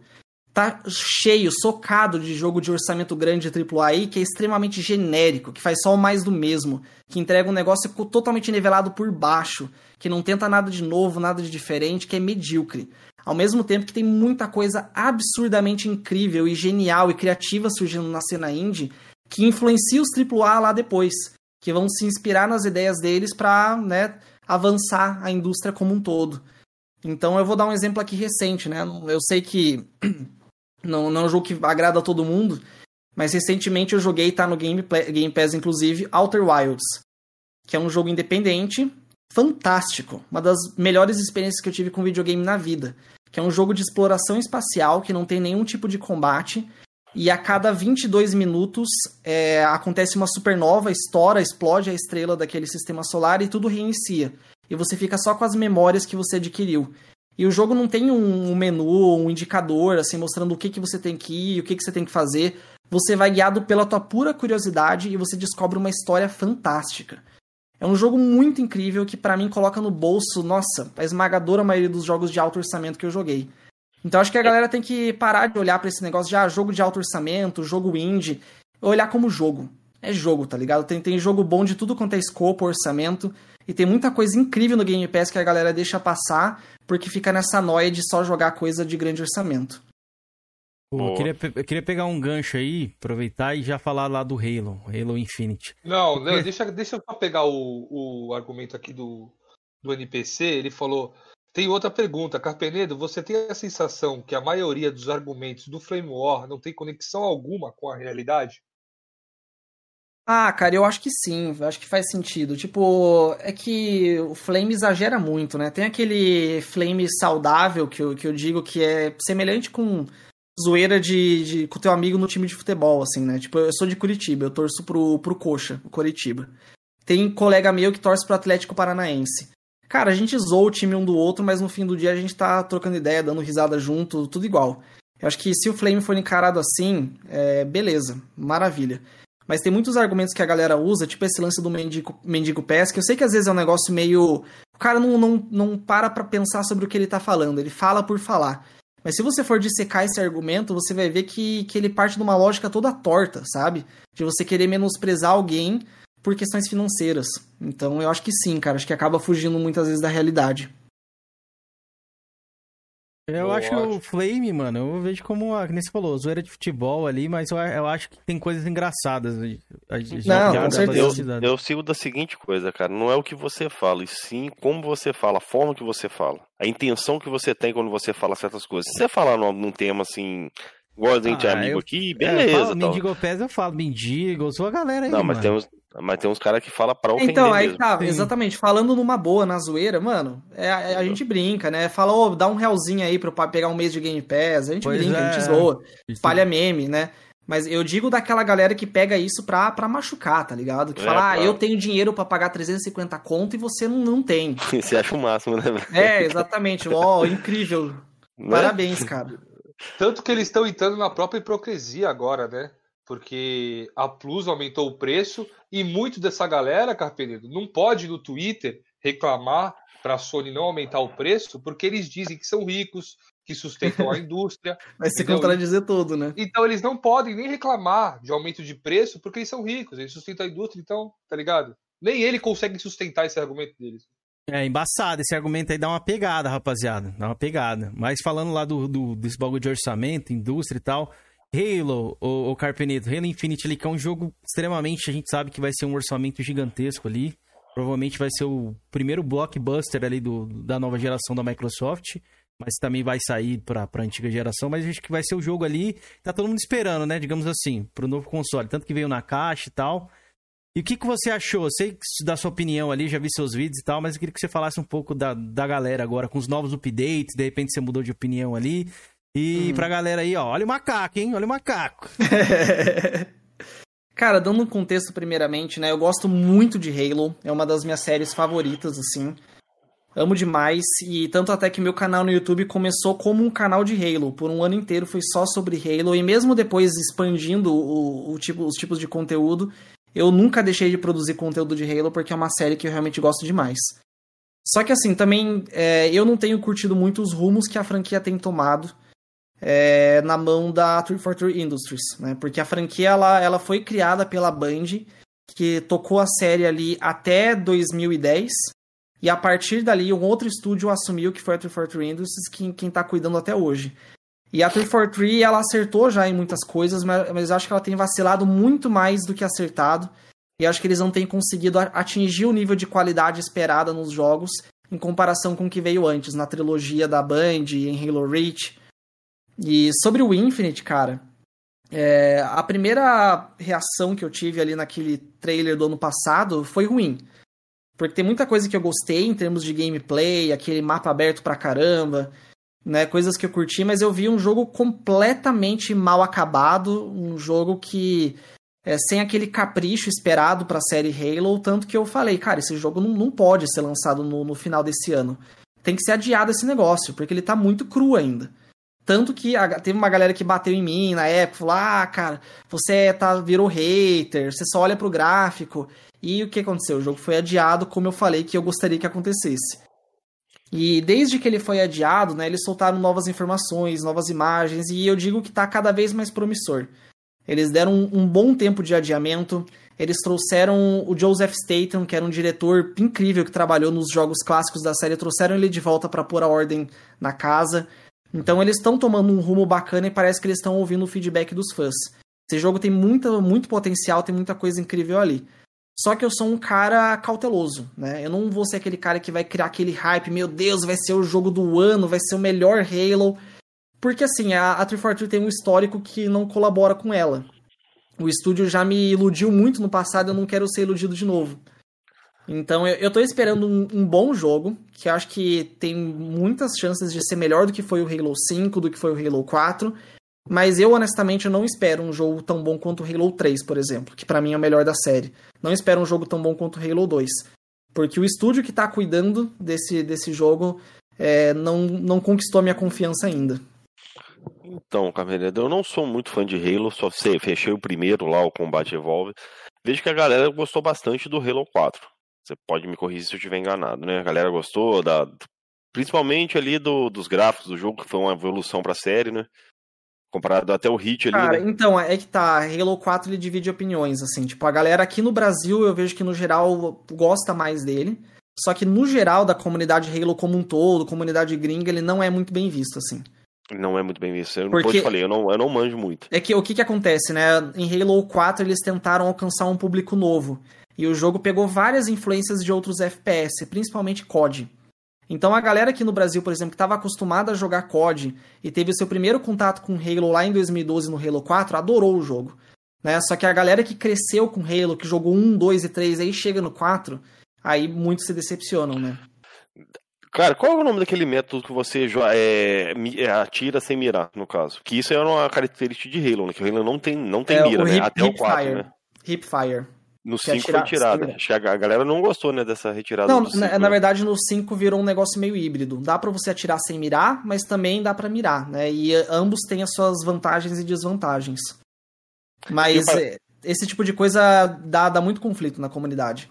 É, porque eu sou um cara de fora e eu vejo que a galera que pegou muito mais no pé da, da 343 por causa do Halo 5, né? Da campanha de marketing do Halo 5 e tal. E assim, eu como um cara de fora que não joguei e, e não sou muito adepto da franquia Halo, vejo, pô, acho que a galera pesa muito na 343 por causa do Halo 5. Mas a galera não vê o bom trabalho que eles fizeram no 4. Mas como você falou aí, né, isso é mais no Brasil. Lá fora, né, já é, É, lá mais... fora. Cara, é que o Halo 4 também ele vacilou muito no multiplayer, especialmente o multiplayer competitivo. Sabe o que que é você ter um jogo que em questão de um mês as salas do multiplayer estão vazias? Coisa que nunca tinha acontecido antes na série. Tipo, o Halo 3, cara, ele foi assim o jogo mais jogado da Xbox Live durante aquele ano. Até sair o COD 4 Modern Warfare e destronar ele. Mas ele era um jogo assim que, cara, passaram anos e ainda tinham milhares. Ele chegou a bater mais de um milhão de pessoas simultâneas jogando ele. Então, assim, Halo 3 foi um negócio gigante. No 4, é, foi, aconteceu o que eu falei. Em questão de um mês, ele esvaziou as salas do multiplayer. Porque o multiplayer mudou muito, ele puxou muito mais pra uma pegada COD, eles vacilaram com a comunidade competitiva. Então eles cometeram muitos erros ali. É, o Halo 5 é o que a galera mais lembra, que acho que é o, o, mais recente. E ele tem uma campanha single player ali que é a mais fraca da série e acho que acaba impactando mais. Mas antes do Halo 5, por exemplo, no Halo The Master Chief Collection, a coletânea, foi lançado em 2014. Aquele jogo ficou com o multiplayer dele injogável por mais de dois meses. Eu não tô exagerando, cara. Eu sei porque eu tava lá, eu peguei no lançamento. Sabe que você não achar sala, você não conseguir montar uma sala privada porque o jogo veio quebrado. Levaram dois, três meses para eles arrumarem o jogo pra galera conseguir jogar o multiplayer. Era problema de matchmaking? Era o quê? Você sabe? Cara, era um monte de problema. Era desde matchmaking até a engine, porque foi um projeto muito ambicioso, né? Você colocar todos os jogos da saga rodando num jogo só. Então, e eles não Então, caparam nenhum multiplayer, ele botou todos os modos Botaram multiplayer. todos, todos tudo, os tudo. modos, todos os Diferente mapas. da dona Sony, tá aqui. Não, isso foi incrível. Tipo, em termos de conteúdo, não tem que falar, foi cara, maravilhoso o que eles jogou fizeram. Halo, rapaz. Não, mas a Sony pegou o Uncharted, Uncharted lá, ó, 1, 2 e 3, botou Cortou no pacote e multiplayer. botou multiplayer. A Rafa- jogar. Ah, mas quem, quem que liga multiplayer de Uncharted, né, bicho? Aí Cara, eu tira gostava mesmo, do ninguém multiplayer liga. do Uncharted 2, velho. Eu gostava. O multiplayer Não, de teve- Halo é gigante, não, Não, mas teve um cara isso. que veio aqui que ficou chateado que tiraram o multiplayer do Uncharted 1, tá? Que fecharam É? o servidor, né? né, Putz, Gamer? O Uncharted 1 não tinha multiplayer, mas tinha sonista aí chorando, né? Pelo multiplayer do Uncharted 1, velho. Mas como eu tô te falando, Capeneza, mas assim. Mas foi louvável da, da, da, da, da 343 ali, que pós os problemas do Halo ali, eles deram o ODST, né? Eles remasterizaram isso- o ODST e deram legal. de forma de desculpa. Pra É. quem não sabe, né? Não, isso, assim, deram pra quem já tinha o jogo, né? Isso aí. Pra e quem quem já não tinha, tinha, ele- da- é, paguei, eu é paguei 10 10 reais reais. É, era É. super barato. Não, isso foi bacana. Né? Eu acho que não, não exime o que aconteceu Sim, sim. de, de né, você ter um multiplayer injogável por mais de mês. Mas alguma coisa se fizeram, pelo menos. Cara, e hoje o jogo franquia? tá, tá, tá mais redondinho, dá pra jogar de boa. É massa demais. E aquela, e aquela franquia canônica de Halo lá, você curte? Igual o Oz, Spartan Assault, que saiu, acho que era mobile, né? Spartan Assault, né? Spartan Assault é mobile. Os Halo Wars eu gosto, eles são é, RTS, né? Tanto que Uhum. o primeiro foi feito pelo mesmo estúdio do Age of Empires, é jogaço, o primeiro Não Halo sabia. Wars. Não sabia. Estúdio de Age, que era um estúdio da Microsoft, a Ensemble, que foi fechado pela Microsoft. E aí o pode Halo jogar. Wars 2, ele, ele também é muito bom. Eu acho que ele não é tão bom quanto um, mas ele ainda é muito bom. Foi E o? Spartan foi, foi pela Creative Assembly, que é da série Total War. E também quem, mesmo estúdio do Alien Isolation. Uhum. Um estúdio da SEGA. Caraca, eles Mandam bem demais. Um jogo bem diferente, né? Um do outro. Halo Wars Sim. pra Alien Isolation. Então, mas aí, aí que tá, eles tinham a experiência da série Total War, que aí é RTS. É, E aí acho que isso, isso ajudou. Mas esses eu gosto, os Halo Wars. Agora aqueles Spartan Assault, Spartan Strike é mobile. Tipo, pra um jogo de celular é bom, mas não vai além disso. Pode crer. E, e Carpenedo, a galera que tá chegando agora, por exemplo, comprou um PC ou um Xbox e quer começar ali na série Halo. O que, que você indica? Como é que a gente busca essas lores? Se a gente começa assistindo algum documentário antes, ou algum. Eu sei que tem, acho que é. é, série, né? Em, em desenho, ou filme, alguma coisa assim. Cara, tem coisa conteúdo. pra caramba. Isso é até uma da- das encrencas que eu tenho, é uma opinião, às vezes, divisiva na comunidade. Que Halo, ele tem muito cross-mídia, assim. Tipo, ele tem série, tem filme, tem quadrinho, tem livro. E eu sou um cara muito mais do jogo. Eu gosto de ver a história lá dentro do jogo mesmo. Né? Então, assim, o cara que caiu agora de paraquedas, vai, vai começar a jogar a saga, pega ali a Master Chief Collection, né? Joga os jogos Halo 1, Halo 2, Halo 3, que você já vai ter uma história muito massa contada dentro dos jogos. E aí, se você quiser se aprofundar na história, uma boa recomendação aqui de. Uma recomendação pra assistir e uma pra ler, vai. É, para assistir, tem a série Halo Legends, que é uma, é uma antologia, né? São aquele, aquelas séries que cada episódio conta uma história, não tem uma sequência. E ela é legal porque ela faz um panorama bem grande sobre o universo de Halo. E é uma série em anime, foi feita por vários estúdios diferentes, com uma direção artística bem única de cada episódio. É bem massa o Halo Legends, assim, acrescenta muito ao, ao universo do- dos jogos. E você encontra aí, acho que no Netflix, acho que eles tiraram. Tem, tem que dar uma conferida.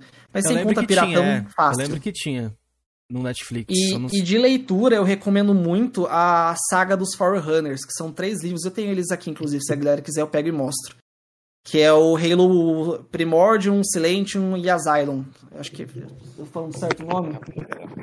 Pra galera Krypton. aí. Krypton, não é Asylum, é Krypton. Eu falei errado. Lembra bastante que eles Star Wars, contam- né? Tipo assim, Sim, é Star muito Wars é semelhante a Star Wars. fragmentado, É. bem nessa linha mesmo, tem, tem muita, muito produto. Esses três livros, eles são ótimos e eles aprofundam muito o universo, assim, contam histórias super interessantes, assim, da pré-história de Halo, tipo, bem antes dos jogos. Pode crer. E é, to- todos têm em versão em português do, Brasil? Então, esses três que eu recomendei estão em português. A maioria dos livros de Halo não tá em português, mas esses três tem em português, você encontra em livraria brasileira.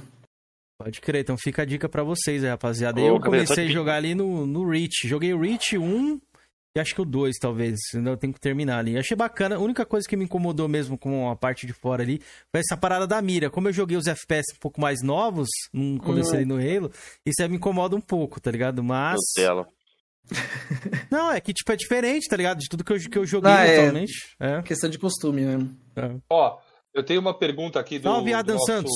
Tamo querido UmaCast. Pergunta pro Capenedo sobre o suposto ex-funcionário da 343 falou sobre Halo Infinite. Eu não sei o que ele tá falando.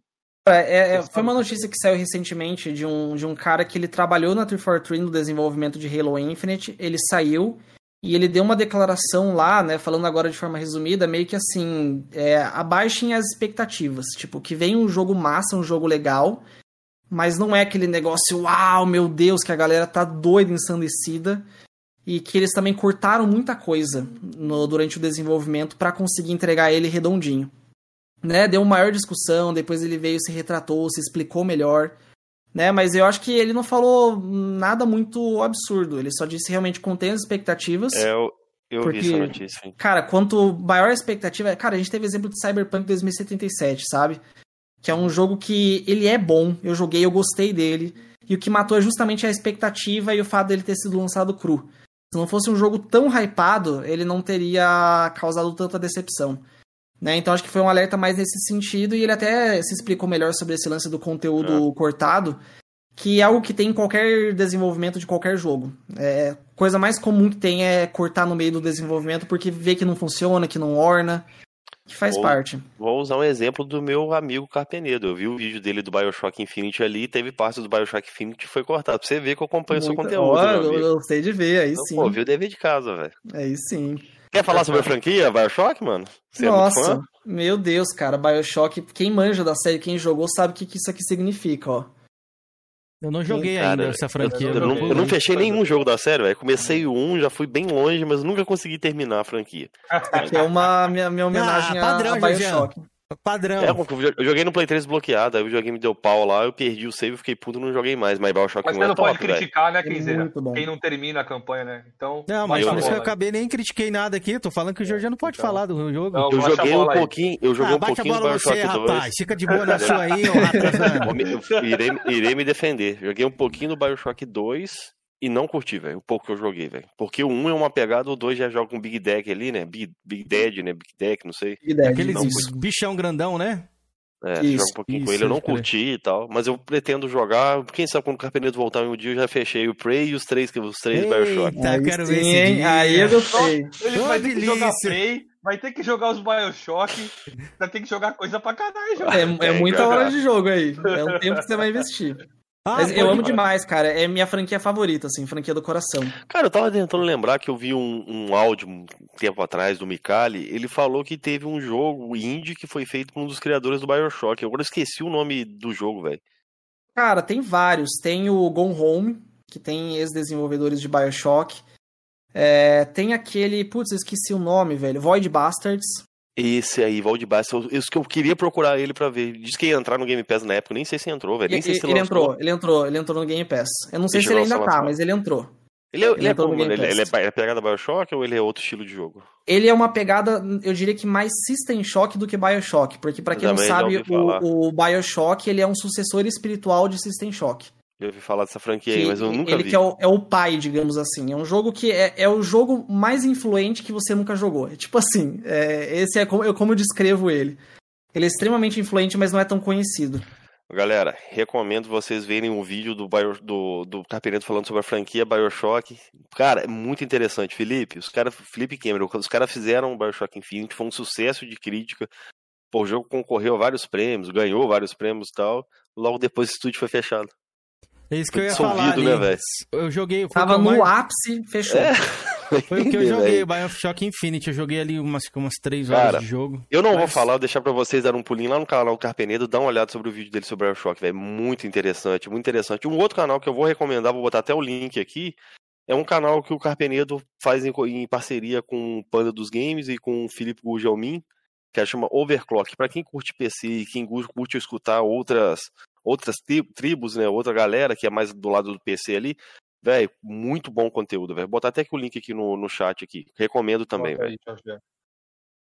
Boa. É, e ó. Carpenedo, o cara que comentou ali no chat, eu lembrei isso aí, que o trailer do Bioshock Infinite parece que teve um, um downgrade ali, né? Acho que foi mostrado uma, uma, uma forma ali meio que enganosa. A pessoa comentou aqui, deixa eu ver quem é que foi que comentou. É, Pode- eu comentei sobre isso na, naquele, nesse meu vídeo sobre Bioshock. Sobre. Ah, então, então vamos lá ver, rapaziada. Só dá uma pitadinha só, Carpenedo, pra galera ir lá. É, então, a- assistam o vídeo que vocês vão entender que por que, que muito os bom. trailers eram tão diferentes do jogo final. Por- Porque ele passou por um processo de desenvolvimento super conturbado, que eles chegaram a fazer conteúdo pra, nossa, seis jogos e descartaram tudo, basicamente. Então Isso eu explico muito, bem. velho. Igual o Oli citou ali do Halo Infinite ali, é um negócio comum na indústria. O próprio, igual eu falo, muita galera não sabe. Eu também, se me perguntar, eu não lembro de ouvir isso. Você, você conhece a franquia Resident Evil, Carpeneto? Já jogou? Conheço, eu inclusive zerei ontem o Village. Você Boa. conhece o, o Resident Evil Dead Eye, que é um spin-off da franquia no Play Conheço. 2? Eu não joguei, mas eu conheço. É, se passa num navio, né? Uhum. Não sei se você sabia. Você sabia que esse navio fazia parte do Resident Evil 3? Ah, isso eu não sabia.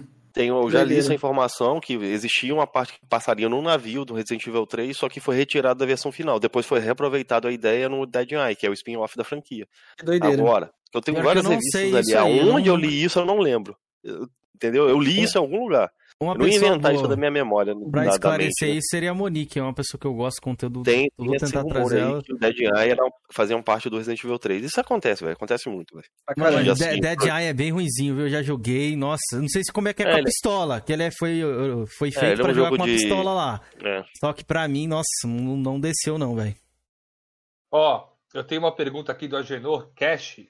Sei que é uma pergunta difícil de responder, mas para você, Cap, quais seriam as melhores formas de, de diferenciar um FPS original de um genérico? Eu, eu penso que dá pra gente olhar pra bons exemplos. E Bioshock é o meu favorito deles. Que são jogos que entregam muito além do, do tiroteio, sabe? Que você tem ali uma construção de mundo legal, que você tem uma estética que se destaca. Tipo, o Bioshock, você olha pra ele e logo de cara você vê que ele não é um Call of Duty, que ele não é um Battlefield, porque ele tem uma direção de arte muito única, ele tem um- uma história muito diferente, é, envolve muitas questões filosóficas, de, de política. Então acho que tudo isso agrega o jogo e, e tira esse estigma de ser genérico, sabe? E, e Bioshock mesmo, ele é um jogo, na verdade, que ele puxa muito por uma vertente que o pessoal chama de simuladores imersivos. Que vai na linha ali do, do Prey, da série Deus Ex, é, da série Thief, que são jogos que eles entregam muitas opções para o jogador. Tipo, você tem que cumprir um objetivo, não tem só um jeito de você fazer aquilo. Ou, por exemplo, uma arma, ela não tem um só uso. Você pode usar, por exemplo, o poder de soltar fogo pela mão, tanto para atacar fogo no inimigo, quanto para derreter uma barreira de gelo para acessar num lugar. E essa mesma, esse mesmo lugar, você pode, ao invés de derreter a barreira de gelo, você pode achar um túnel secreto. É, ou você pode encontrar o cartão e a senha para entrar naquela porta. São jogos que dão muitas possibilidades para o jogador. Então, até eu, eu gosto muito do gênero FPS e eu, eu tenho curtido muito mais esse tipo de jogo. É, galera, o Gamer, o, a o galera resume muito, né? falou aqui, ó. é, de onde vem esse amor pelo FPS do, Car, do Carpenedo? Só tirar uma duvidazinha ali. O Dishonored também se, se encaixa nesse que você falou assim? É eu Com certeza, é um dos melhores exemplos. Eu amo demais a série Dishonored. É genial, cara. Genial. Boa, é o tô- melhor jogo de stealth pra mim, assim. Tá no meu backlog pra jogar. Inclusive, já comprei os dois lá na Steam. Ainda, ainda vou jogar. Tomara que o 3 não saia pra Playstation. Ih, envergado, ó, o Jorginho agora nesse momento, ó. Vergonha. Tem aqui também, tem Dishonored ali também na, na, na pilha ali. É fantástico. Mas seguindo a pergunta do Gamer Nacional aí, ele perguntou, né? De onde surgiu esse amor aí pelo, pelo FPS? Eu creio eu que eu já sei, que nem você falou da- das suas origens ali. É, né? exatamente, é das minhas origens, cara. Eu comecei, o meu primeiro contato com videogame que eu lembro na vida é Doom. Eu cresci jogando no PC, Doom, Duke Nukem, Quake. Então, desde, desde muito pequeno eu jogava muito FPS, foi aquela era de ouro dos FPS no PC, né?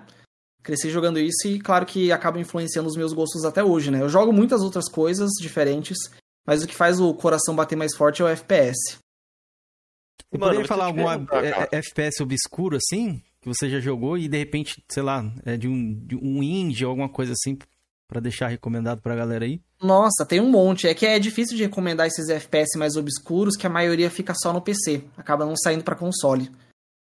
Mas um que eu acho que é obrigatório, assim, que, que a galera não dá tanta atenção, se chama Dusk. Dusk ele é uma carta de amor, uma homenagem a Doom, Quake, Blood, esses jogos da década de 90, só que ele ao mesmo tempo traz um monte de ideias novas e criativas. É um jogo que você bate o olho nele, é, ele parece um jogo da década de 90. Assim, ele tem um gráfico é, propositalmente defasado, mas ele é incrível, assim, é genial do começo ao fim, é extremamente leve pra recomendado. Levinho, roda em qualquer PC mais básico, Tem aí na- roda em notebook. Eu acho que tem no GOG sim. Eu Vou dar uma O olhadinha. Jorginho vai prometer isso aí também, então, Felipe, já não Inclusive, até eu, eu Mais fazer um o. Não, eu gosto, velho, de jogo antigo, velho. Cara, fazer o meu, o meu merchan, meu jabá, o meu último vídeo lá no YouTube é um vídeo documentário sobre o renascimento dos FPS retrô, que eu vi. falo justamente é, dessa tendência de vários jogos indies recentes estarem fazendo FPS inspirados na década de 90. E tá saindo muita coisa incrível. Então, se a galera curte aí esse tipo de jogo, dá uma olhada lá no vídeo que tem muita recomendação. Tem Dusk, a Medieval, Harot, muito jogo massa.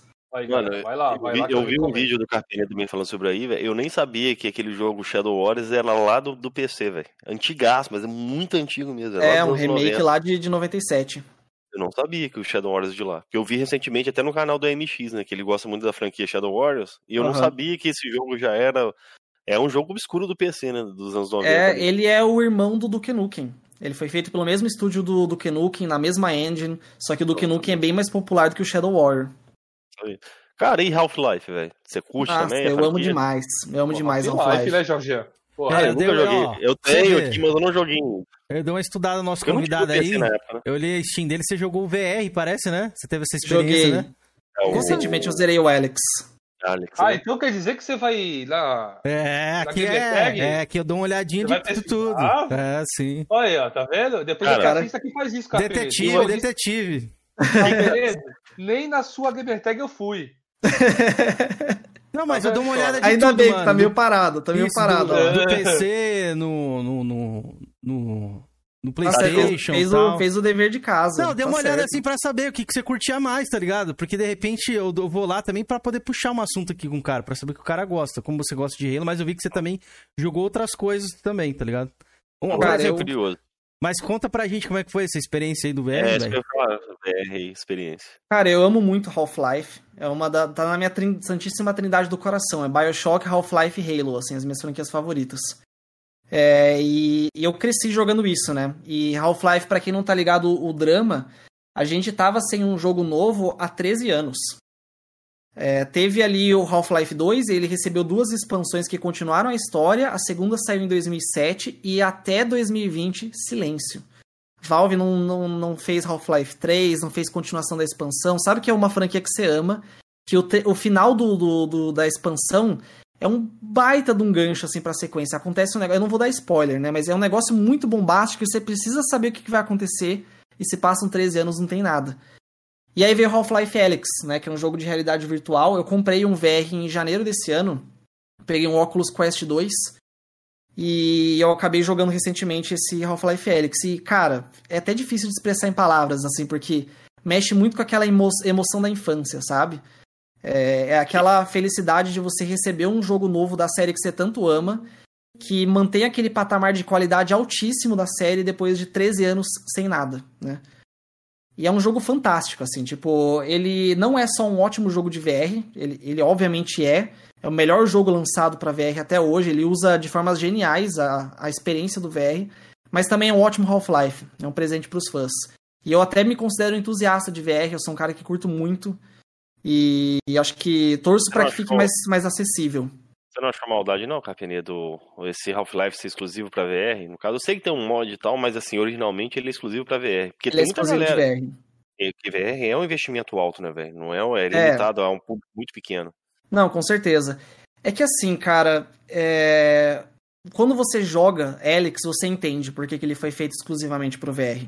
Porque quando a Valve vai lá fazer um Half-Life novo, eles não vão com aquela mentalidade de tipo, eu quero contar essa história, eu quero continuar isso. Eles sempre foram naquela veia de tipo, como a gente pode revolucionar o gênero? Como a gente pode trazer algo que ninguém nunca fez no gameplay? Half-Life 2 foi isso. Ele não veio só na, na ânsia de trazer a continuação da história. Mas ele veio em, por exemplo, implementar a física dentro do jogo e ter a física sendo utilizada de formas criativas no combate, na solução de puzzles, algo que nunca, nunca tinha sido feito, né? Então, o, o, no Helix, eles viram uma oportunidade de fazer algo que ninguém nunca tinha feito na realidade virtual. Fazer o jogo definitivo do VR, trazer coisas incríveis que você não veria em outros jogos. Então, ele é um jogo que ele só faz sentido no VR, sabe? Ele não seria o que ele é se ele não, não fosse na realidade virtual. É claro que é triste que limita, que muita gente acaba não jogando. Eu mesmo fui jogar um ano depois do lançamento. É, fiquei passando vontade lá no lançamento. Mas ele é o que ele é porque ele é um jogo de VR. Você jogou a versão com mod lá, que tira a necessidade do VR? Você chegou a experimentar? Sem... Eu não joguei, mas eu assisti. E assim, ele, ele é interessante só pra quem quer ver o que acontece na história, sabe? Porque ele, ele tira muito da graça do jogo. Eu vou dar um exemplo banal, assim, tipo uma coisa eh, ridícula que você faz no jogo o tempo todo. Mas, por exemplo, você escuta que tem um inimigo do outro lado da porta. Como que você faria num FPS tradicional? Você aperta um X ali, a porta abre, você dá um estilinho no inimigo e você segue a tua vida. Cara, no Helix, você pode pegar uma granada, ativar ela, abre só uma frestinha da porta bem devagarinho pro inimigo não, não ser alertado e deixa a granada lá dentro, fecha e se afasta. Explode e mata todo mundo. É um Caso- nível de interação que você tem, cara, que você não caso, consegue assim, fora os próprios VR. controles, né? Ele tem aquele controle, não é? Caso do É, controle que são- você tem essa possibilidade. Exatamente, né? são dois controles que eles simulam tua- as tuas mãos dentro do jogo. Então, o próprio ato de coletar loot, tipo assim, você não vai coletar loot igual num jogo comum, que você chega na frente de uma gaveta, aperta um botão e pegou o item. Você abre a gaveta e você pega o item lá dentro e põe na tua mochila. Você vê uma prateleira cheia de objetos e você quer pegar um pente de munição no meio, você vai com as tuas mãos tirando as coisas do lugar, cata o pente e pega. Caraca. Então, assim, quando você tá num É, jogo sim. que ele tem uma veia de survival horror, que tá tipo aquele desespero, o inimigo vindo na tua direção, e você tem que carregar tua arma, cara. Acontece de você tremer na vida real e você não conseguir carregar a arma de nervoso, sabe? É um outro nível, Não, tipo, um ato que a- trivial que, é, que é você carregar uma arma que num jogo comum você aperta um botão e ele fez por você. Aqui você solta o pente, você pega o outro, coloca, engatilha. Pra um jogo Cara, que tem uma veia assim de experiência terror, absurda. solução de puzzle, é surreal, cara. É Não, eu incrível. entendi, eu entendi. Já até te questionar, falar assim, ah, Carpinito, então o negócio se limita só aos controles, mas não é, né? A própria câmera ali te dá uma imersão, né? De você estar literalmente dentro do jogo. né? Exatamente. A forma como você interage com aquele mundo é completamente diferente por conta do VR, porque você tá lá dentro, você en- enxerga com seus olhos, você pega com as suas mãos, essa é a sensação que você tem jogando. Pode Só de curiosidade, quanto seria um investimento desse aí, num, num óculos desse nível aí, igual você jogou? Cara, o que eu peguei, eu paguei 3,700 nele. Então não é tão absurdo, não. Achei que era bem mais caro. Aí que tá, a galera tem uma vi- visão do VR às vezes meio ultrapassada até. É, e é totalmente um compreensível, porque não faz parte do, do nosso convívio. Mas, por exemplo, o que eu comprei, o Oculus Quest 2, lá na gringa ele custa 300 dólares. É o mesmo preço de um Nintendo Switch ou de um Series S. E ele é um console, ele não é só um óculos. Ele tem processamento próprio, ele tem um chipzinho ARM ali de celular muito potente. Tem uma tela de altíssima qualidade, tem os controlezinhos. Você pagou 300 dólares, né? Falando, claro, contexto da gringa, né? Mas pagou 300 dólares, você tem um console portátil de realidade virtual que ainda te dá a opção de, com um cabo USB, conectou no computador e tá jogando tudo que tem na Steam. Você, você tem a oportunidade de jogar em outro, outro óculos VR, tipo da PlayStation, PSVR ali? Joguei. Eu joguei no PlayStation VR e eu joguei no Oculus Rift também. Você acha que cheguei a PS, jogar um PSVR tem uma experiência bacana de pra VR, assim, nível que você jogou aí no. Cara, o PSVR, ele tá muito datado, assim. Tipo, pra quando ele saiu lá em 2016, ele era muito bom. Mas se você pega hoje, compara com esse Quest 2 que, que, eu, que eu tenho aqui, ele é um. O meu é, saiu em outubro do ano passado, é super recente. O PlayStation VR, eu acho que ele ainda tem muito daquela, daqueles problemas que, o, que os primeiros óculos tinham, que além de ser muito caro, ele não era prático. Então tinha muito fio, é muito complicada a instalação, você tem que ter uma câmera para fazer o rastreio. Esse headset que eu tenho aqui, ele tem quatro câmeras nele próprio, que faz uma captura ali é, de tudo que está ao teu redor, e ele captura inclusive os controles. Então você de fato não precisa instalar câmera na tua casa, não precisa ligar cabo nenhum, é só um cabo que vai pro computador. Se você for usar com o computador, Você pode jogar na sua cadeira tranquilamente, você não precisa ter um Você- lugar espaçoso, não. Você pode jogar na cadeira, dependendo do jogo, né? Tem jogo que ele exige que você fique de pé, que se movimente mais, né? Aí já, já varia. Mas também não precisa de muito espaço. Então o VR evoluiu muito nesses últimos anos. Tanto até que a Sony tá para lançar agora, né, uma nova versão do PlayStation VR para o PlayStation 5, que já tem rumores que vai ter rastreio próprio, não vai precisar de uma câmera, vai ter uma resolução muito maior dele, É, não vai ter toda aquela fiozarada. Não se sabe se vai ser sem fio ainda, como é que vai ser esse, essa, essa- essa parada do VR aí. A galera queria muito sem fio, eu não sei como é que vai ser. Se- Provável. O seu não é sem fio, não é, ô Capenedo? Eu acho que sem fio não, não funfa beleza, não, velho. Pra fio eu acho fun- é aí que tá, funciona, contanto que você tem os equipamentos certos. É, se você tem um roteador 5 GHz, dá pra usar o Oculus Quest 2 é, no PC wireless, sem fio nenhum.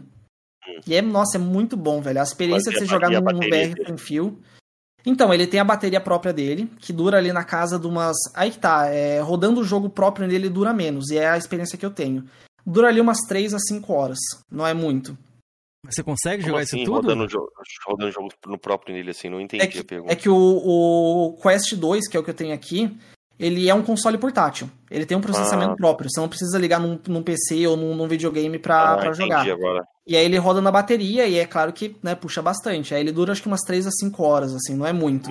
E também ele tem suporte a alguns jogos da Steam ali, no caso. Do, Então, aí que tá, se você liga ele com cabo USB no PC, você joga qualquer coisa de VR da Steam. Ele vira um headset de, de PC, é de que basicamente. empresa é esse Quest 2 aí? É da Oculus.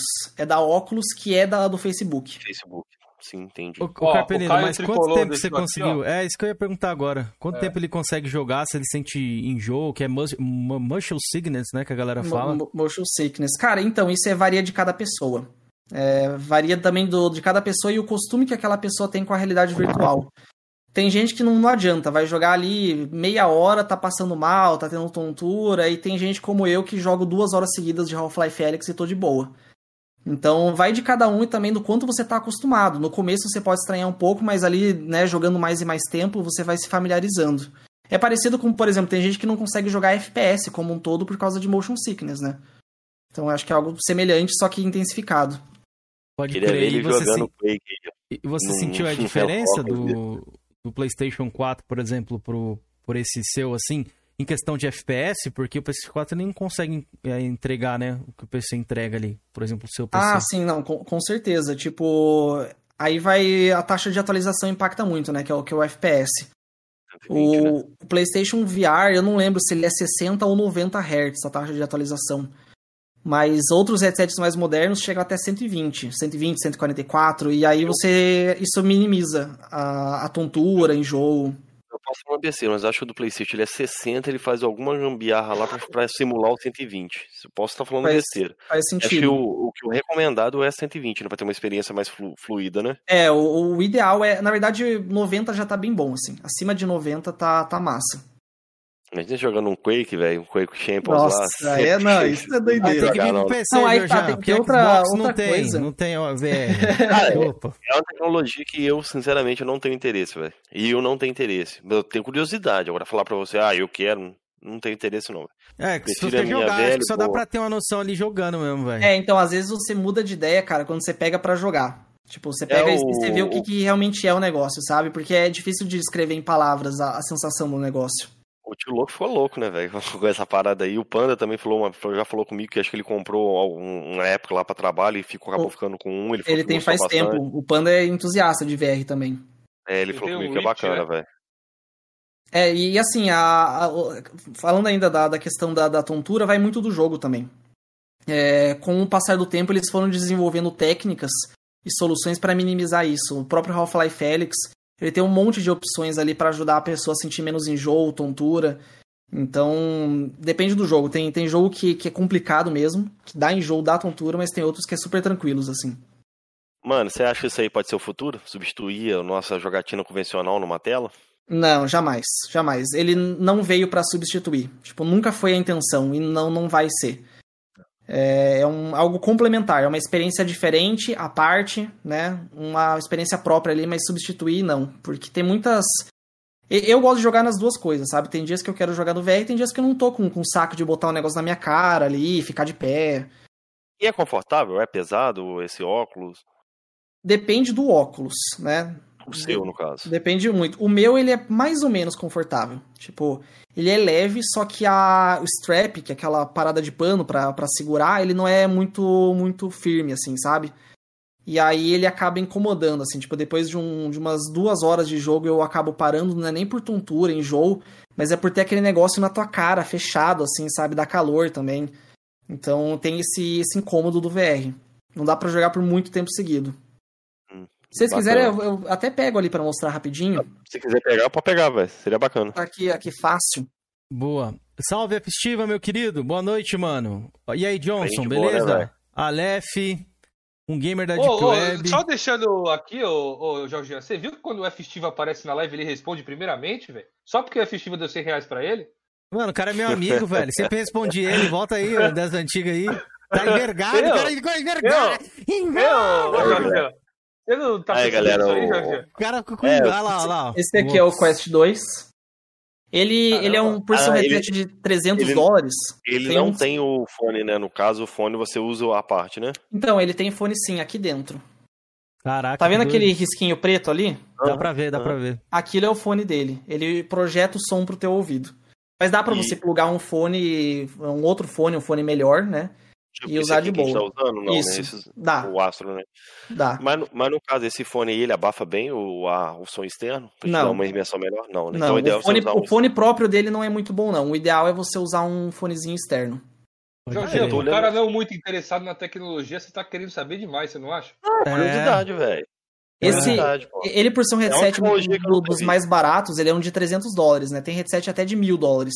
Essa Nossa. parte aqui, ó, de pano, ela é bem sem vergonha comparado com os outros. Tem outros muito melhores e mais confortáveis. Mas ainda assim é bem suficiente. E o que eu acho bacana do VR são os controles dele, porque é muito diferente do que a gente tá acostumado. A São Sonic controles pra... nesse estilo também, né? Eles mudaram e adaptaram os Vão, controles. eles eles estão mudando. Eles são controles pra simular tuas mãos. Então, por exemplo, tá vendo esse botão que tem aqui do lado? Uhum. Ele é pra simular o- a tua mão fechando. Então, quando você vai pegar um objeto no jogo, você aperta esse botão, o teu personagem ele fecha a mão e pega o objeto. Pode crer, da hora. É, aqui dentro tem um rastreio do teu dedão. Então, se eu tô com o dedão erguido, ele sabe. Se eu quiser dar um joinha pro, no, no multiplayer, por exemplo, tem um jogo que eu, que eu gosto muito que é o Pavlov. Ele é tipo um, um CS em realidade virtual. Você pode mandar joinha pros teus amigos erguendo o dedão- aqui. Nossa, velho. E, hora. cara, é um nível de interação assim, cara. Imagina, você tá jogando ali esse tipo CS. Você tá do lado do teu amigo, porra, tô sem munição. Cara, ele pega e joga um pente pra você. Você no ar, cata, bota na tua arma. É um tipo de coisa que não dá pra fazer fora Gostaria do de VR, tá ligado? testar isso aí. Fiquei, fiquei bem, bem com vontade. Ô, Carpineto, você chegou a testar o Resident Evil, mano, no, no VR aí? Não testei porque a Capcom é safada, que a Capcom Hum. é pilantra. Que o Resident Evil 7, eu queria muito, eu amo esse jogo, eu queria muito jogar em VR e ele só saiu pra PlayStation. Acho que ele tem uma demo só, né? Se você... Acho que ele tem Não. uma demo na Steam, não tem? De VR? Vou- Tem- Eu, eu não, não, não que eu saiba. Dá mas uma olhadinha não- aí, mas eu eu, vou dar acho uma que tem sim. Quase É? certeza. Aham, que tem uma Vou demo procurada. pra Steam. Mas o jogo completo nunca saiu pra, pra PC no, no, Mas no nem VR. via mod? A galera dos mods aí não conseguiu fazer, adaptar ele pra VR, não? Acho não que é muito pesquisei, isso aí mas, também, mano. mas é aí que tá. Os mods, eles muitas vezes não ficam tão bons quanto a experiência feita lá pelo estúdio. Esse é um problema. O orçamento, a, a questão né? Do, do- É, não, e a questão do, do VR é que ele exige muita adaptação específica. Tipo, tem a galera que faz mod de qualquer jogo pra VR, sabe? Ah, vou botar Quake no VR. Funciona, funciona, mas não é o ideal porque não foi um, um jogo imaginado pra, pro VR desde o princípio. Esse Doom eu vim que sair pra VR do Playstation. Saiu pra, pra PC também? Ainda não. A outra sacanagem. Pô, Isso acho que é a Sony, cara. É pilantragem da Sony. Que a Sony tem Não, grana não, pra comprar Sony exclusividade. Não, é exclusivo. Microsoft vai acabar. Vai- 3, vai cara. aí, Nada cara. a ver Doom 3 ser exclusivo de VR, cara. Doom sempre foi franquia do PC, cara. Doom, Doom 3 não, né? O Doom, Doom VR, no caso, né? É o Doom Não, 3. é, tem, tem dois. Tem o Doom VFR, que, que é uma versão paralela do Doom 2016 em VR, e te- recentemente lançaram uma versão VR do Doom 3, só para o Ah. PlayStation VR. Uma pena.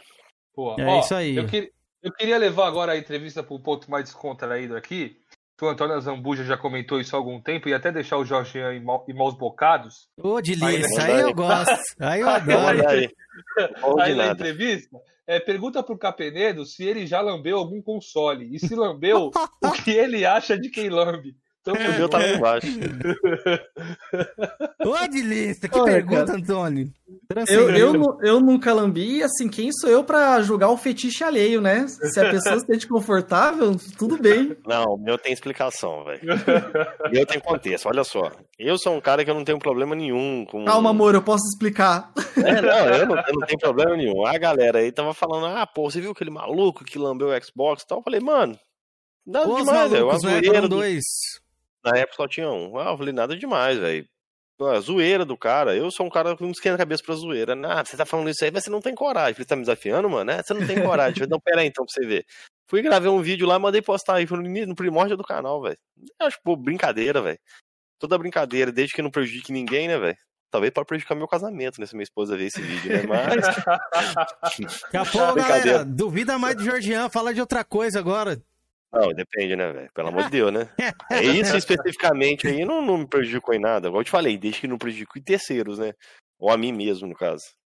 Pode querer. Salve, seu Nisso Sensato. Ô, Carpenedo, tem uma pergunta aqui sobre um jogo recente. Pergunta pra ele sobre o que ele acha de Resident Evil 7, o Village e o Village é, Ah, ele- serem em primeira pessoa, já que ele gosta tanto do jogo em primeira pessoa. E aí ia fazer essa pergunta. Boa, Nossa, boa eu pergunta. amei esses jogos, cara. Eu, eu penso que a primeira pessoa, ela agrega muito quando o assunto é imersão. E em um jogo de terror, imersão é tudo, cara. Então, eu acho que fez toda a diferença. Eu gosto muito dos outros Resident Evil também. O 2 Remake, nossa, é um dos melhores jogos que eu joguei aí nessa geração que passou. Mas o 7, muito por ser em primeira pessoa, cara, ele, ele passa uma imersão diferente, sabe? Aquele, aquela sensação claustrofóbica de você andando na casa e de repente estoura a parede e sai o Jack Baker querendo pegar você e você tem que sair correndo e você não consegue enxergar ele atrás, você tem que virar. Eu acho que agregou muito, cara. Eu gostei muito do 7. Eu, eu zerei o Village ontem, né? Como eu falei, amei o jogo. Muito bom mesmo, cara. Qual dos dois você achou melhor? Melhor, eu acho que é o Village, mas eu ainda gosto mais do 7. Mesmo achando o Village melhor, porque eu acho. Eu gosto mais da temática do 7. Pode o lance crer. dele se passar na, naquela casa, no interior dos Estados Unidos, eu acho mais interessante do que o vilarejo. Mas eu reconheço que o Village, ele faz muito mais coisa diferente, ele tem muito mais conteúdo. Você ele é uma evolução em personagem mais sentidos. carismático, principalmente protagonista, você acha que tá melhor? Eu acho que em termos de história, no geral, o Village desenvolveu melhor. Ele tem, tem muito vilão legal, o Ethan tá melhor desenvolvido do que no 7. Eu acho que em história o Dublagem. Village tá incrível. Isso, eu curti a dublagem, a primeira dublagem de Resident Evil. Gostei. Eu curti. Teve algumas coisas lá que eu não curti. Tem uns momentos que a sincronia dá uma falhada. Alguns personagens que a voz é meio, meio zoada, tipo idosa que tem voz de adolescente forçando voz, sabe? Mas Pode os personagens principais ali mesmo, né? O Ethan, a Mia, o Chris, ficaram legais. Pode crer, pode crer. Nossa. E, e Carpenedo, sobre série Souls, mano, você, você curte? Você não é Cara, um não- aí falha de caráter minha, eu não curto, cara. Eu É. tentei jogar Dark Souls umas duas vezes, nas duas eu dropei. Não, não curti muito. Eu reconheço que é bom pra caramba, mas eu nunca fui muito longe, assim. Pode pra não dizer que eu nunca zerei um Souls-like, eu zerei o Star Wars Jedi Fallen Order, né? Que é um É, Souls-like super light, é. assim. Ele é uma mistura do Souls-like na mecânica com Uncharted ali, né? Exploração e tal. Achei ele achei bacana, eu gostei desse jogo também.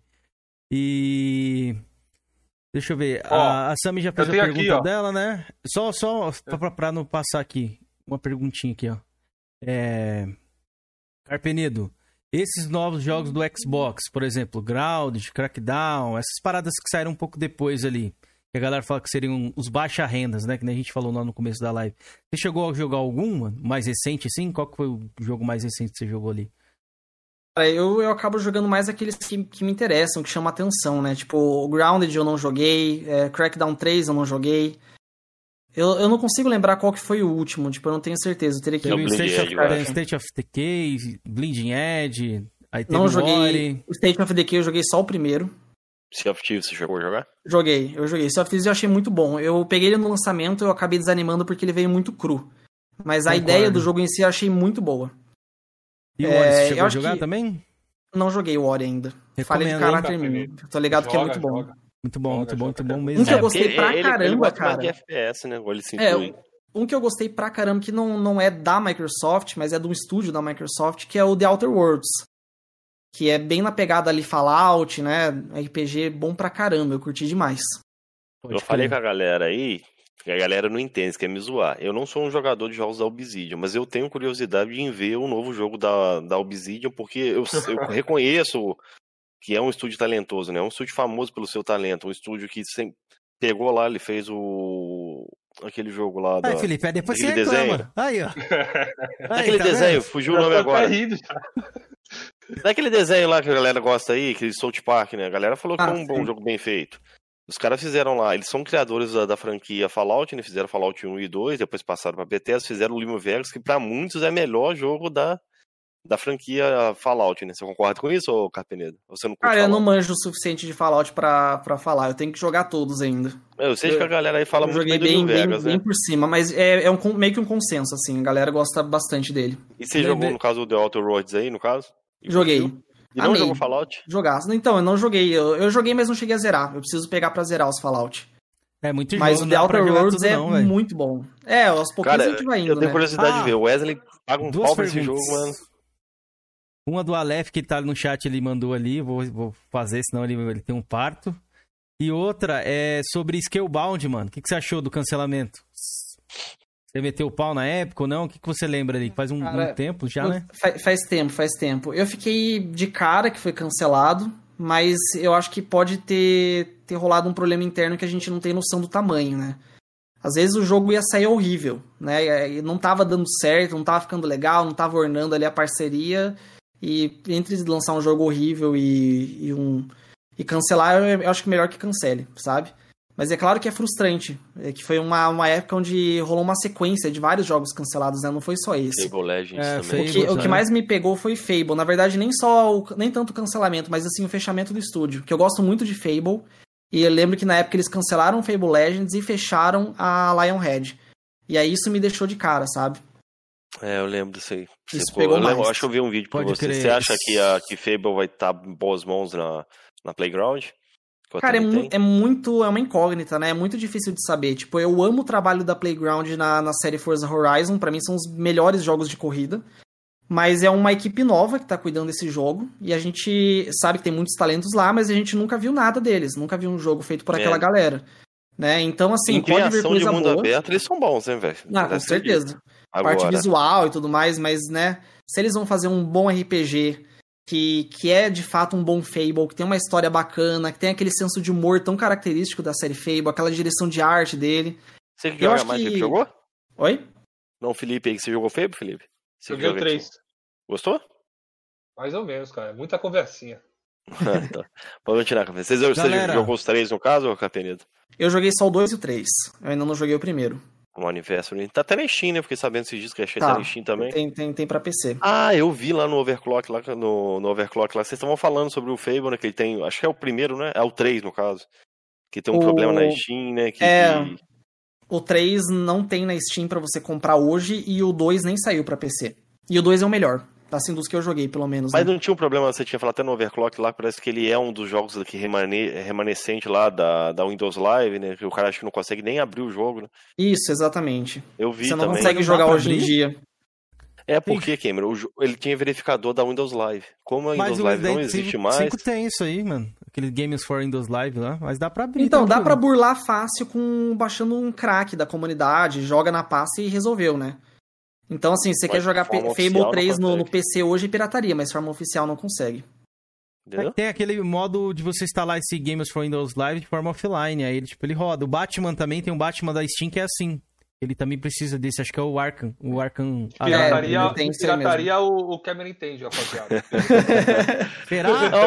É o cara que tem um suitão aí, ó. Joga tudo antes do lançamento, galera. Perguntar rapidinho pro Capenedo aí, Capenedo, o que, que você acha hoje de pirataria hoje no mercado atual? Você acha que é válido ainda? Cara, eu, eu acho que é um assunto muito delicado, porque vai da realidade de cada um. Seria muita hipocrisia da minha parte meter o pau na pirataria, sendo que eu acho que hoje eu só sou fã de videogame porque eu tive acesso aos jogos por conta da pirataria, lá na década de 90, década de 2000, que era a única forma que eu poderia jogar aqueles jogos, né? Eu penso que hoje em dia é assim, se você tem dinheiro, se você pode comprar o jogo, compra, sabe? Investe porque é, é especialmente para jogo indie, cara, é essencial que tenha esse tipo de apoio financeiro para ter uma continuidade. Eu acho sacanagem quando o cara pode comprar e ele pirateia. Às vezes assim, ah, eu não tenho a grana para comprar no lançamento, mas cara, espera, espera uma promoção, vai lá e compra. Mas apoia. Agora a galera que pirateia sem, sem consequência nenhuma, que acha que tá tudo bem, eu acho que é um vacilo sim, né? E e ainda bem que essa galera tá ficando cada vez mais minoria, porque se a gente passou por tempos tão sombrios no PC Game, foi muito por conta da pirataria.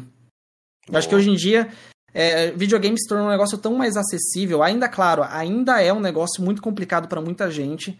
É, eu tenho consciência disso, mas se você compara hoje, onde você tem ali assinaturas como o Game Pass, ou você tem as promoções da Steam que você compra jogo super barato, eu acho que é importante a gente, se pode, fazer a nossa parte. Pode crer, o backlog fica gigantesco, mano, da Steam. Felipe, o meu tá, tá viu, gigante. Felipe? Espero os, jogos da, espero os jogos da Nintendo entrar na promoção. Não, Não, então, que eu queria chegar, isso que eu queria chegar com o Cafeneto. Cafeneto, você acha justo a gente pagar ali 300 reais num jogo original de Nintendo, sendo que se eu baixar a pirata, eu vou ter tradução feita pelos fãs e tudo mais? Você acha justo? Até a melhor versão, né? No caso do Mario também. Cara, eu tenho que ser muito cauteloso aqui pra não deixar os nintendistas irritados comigo. Cuidado com a Porque toquinha do Pikachu, é. A, a galera fala que a, a EA não presta, a, a Sony não presta. Cara, não tem empresa pior que a Nintendo nessa indústria. Não existe. A Nintendo é aquela empresa que o, a galera tava fazendo um campeonato de Smash Bros. E não conseguia fazer presencialmente, tinha que fazer é, em casa por conta da pandemia. E aí, pra fa- conseguir executar isso, precisava baixar um mod. Só pra liberar o multiplayer naquele Smash mais antigo lá do GameCube. Melee. É, a Nintendo quis cancelar o torneio dos caras, quis proibir, porque não queria deixar os caras usar um mod pra conseguir ainda fazer o campeonato durante a pandemia. É foda, né? A Nintendo é aquela empresa que mete processo assim estra- estratosférico com os cara dono de site de, de emulador, que é um negócio que E não fere os utiliza. negócios deles. E utilizam É, eles cara. utilizam, exatamente, utilizam ROM baixada da internet dentro dos produtos deles. Então, assim, a Nintendo tem um monte de prática contestável é, e eu acho que é, não é nem questão assim, ah, vale ou não vale a grana. É, assim, a Nintendo é uma empresa pilantra muitas das vezes. Nossa, Carpeneiro, cuidado que vai chegar um cara no meu privado hoje. Aquele Carpeneiro, ele é um noção. Não sabe o que tá falando. Quem sabe o chat sabe aí, velho. O cara vai vir. Lohama, desvou citar nomes, Lohama.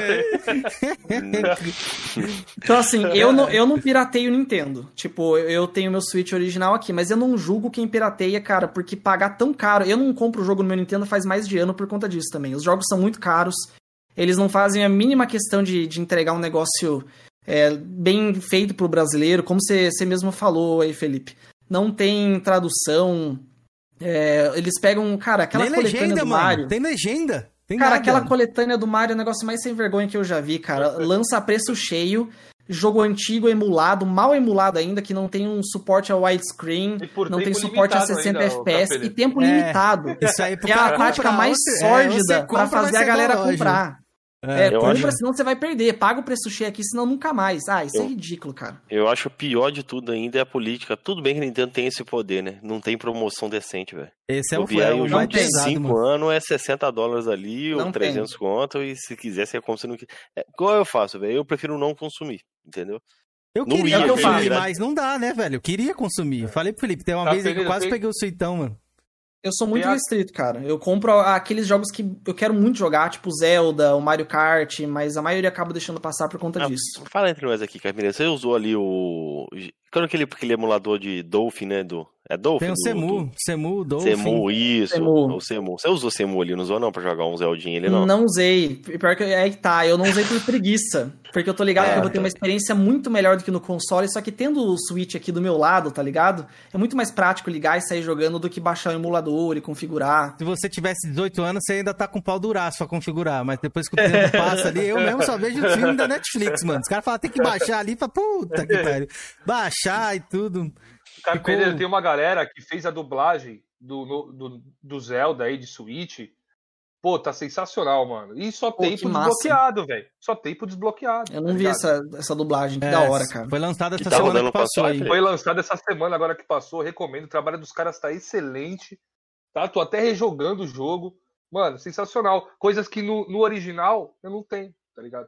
Eu não posso usar um HD externo no meu Switch se for um original. Cara, isso é, É, uma das mano. coisas que eu gosto muito no PC. Justamente o fato de você poder baixar mods, sabe? Tem muita, muita coisa que a comunidade faz, que o estúdio não, não fez, mas a comunidade vai lá e faz. Jogo antigo, às vezes, que controle- não roda mais hoje em dia, mas os caras lançam patch. Isso é muito massa. A comunidade controle, cara, faz, né? Muita do- coisa do também. Play 4 ou do Xbox One, eu posso usar no meu Switch desbloqueado. Eu não preciso comprar um, um Pro Pro controller. controller, tá ligado? Uhum. Então é. Não, você pode usar Muito aquele melhor, também, aquele negócio da 8 bits Dual lá também, que você pode usar qualquer controle também no, na, no Switch, né? É, De forma assim, mas é um, oficial. pouco, né? é um pouco mais, um pouco mais caro também pra você usar isso aí. É, é um gasto. É. É, vou fazer Ó, a pergunta do. deixa, eu- deixa...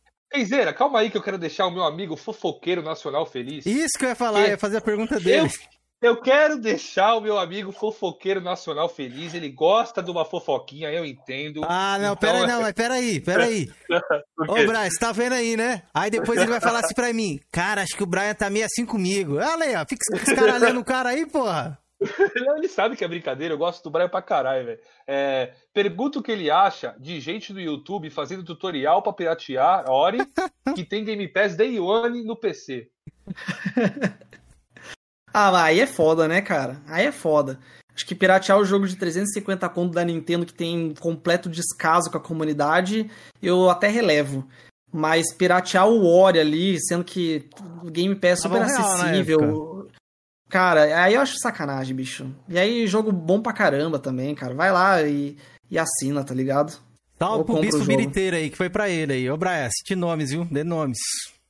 Se, se o cara, tipo assim, se o cara não tem dinheiro, tá ligado? Eu quero muito jogar. Não, ele é tinha, um ele tinha. Ele tinha Moleque dinheiro. de 13 anos que não tem grana pra comprar jogo, não acha emprego, não consegue nada, ele quer muito jogar. Cara, eu não vou julgar ele por jogar as coisas pirata, porque é o que eu fazia. Eu, quando era moleque, eu tenho até hoje meus CD tudo gravado aqui, escrito no canetão, que era assim que funcionava, né? Mas a partir do momento que eu comecei a ter a minha, meu, meu próprio dinheirinho, eu fui lá e com- comecei a comprar meus jogos. Acho que é o mínimo, né? Capeneta tá aqui, ó.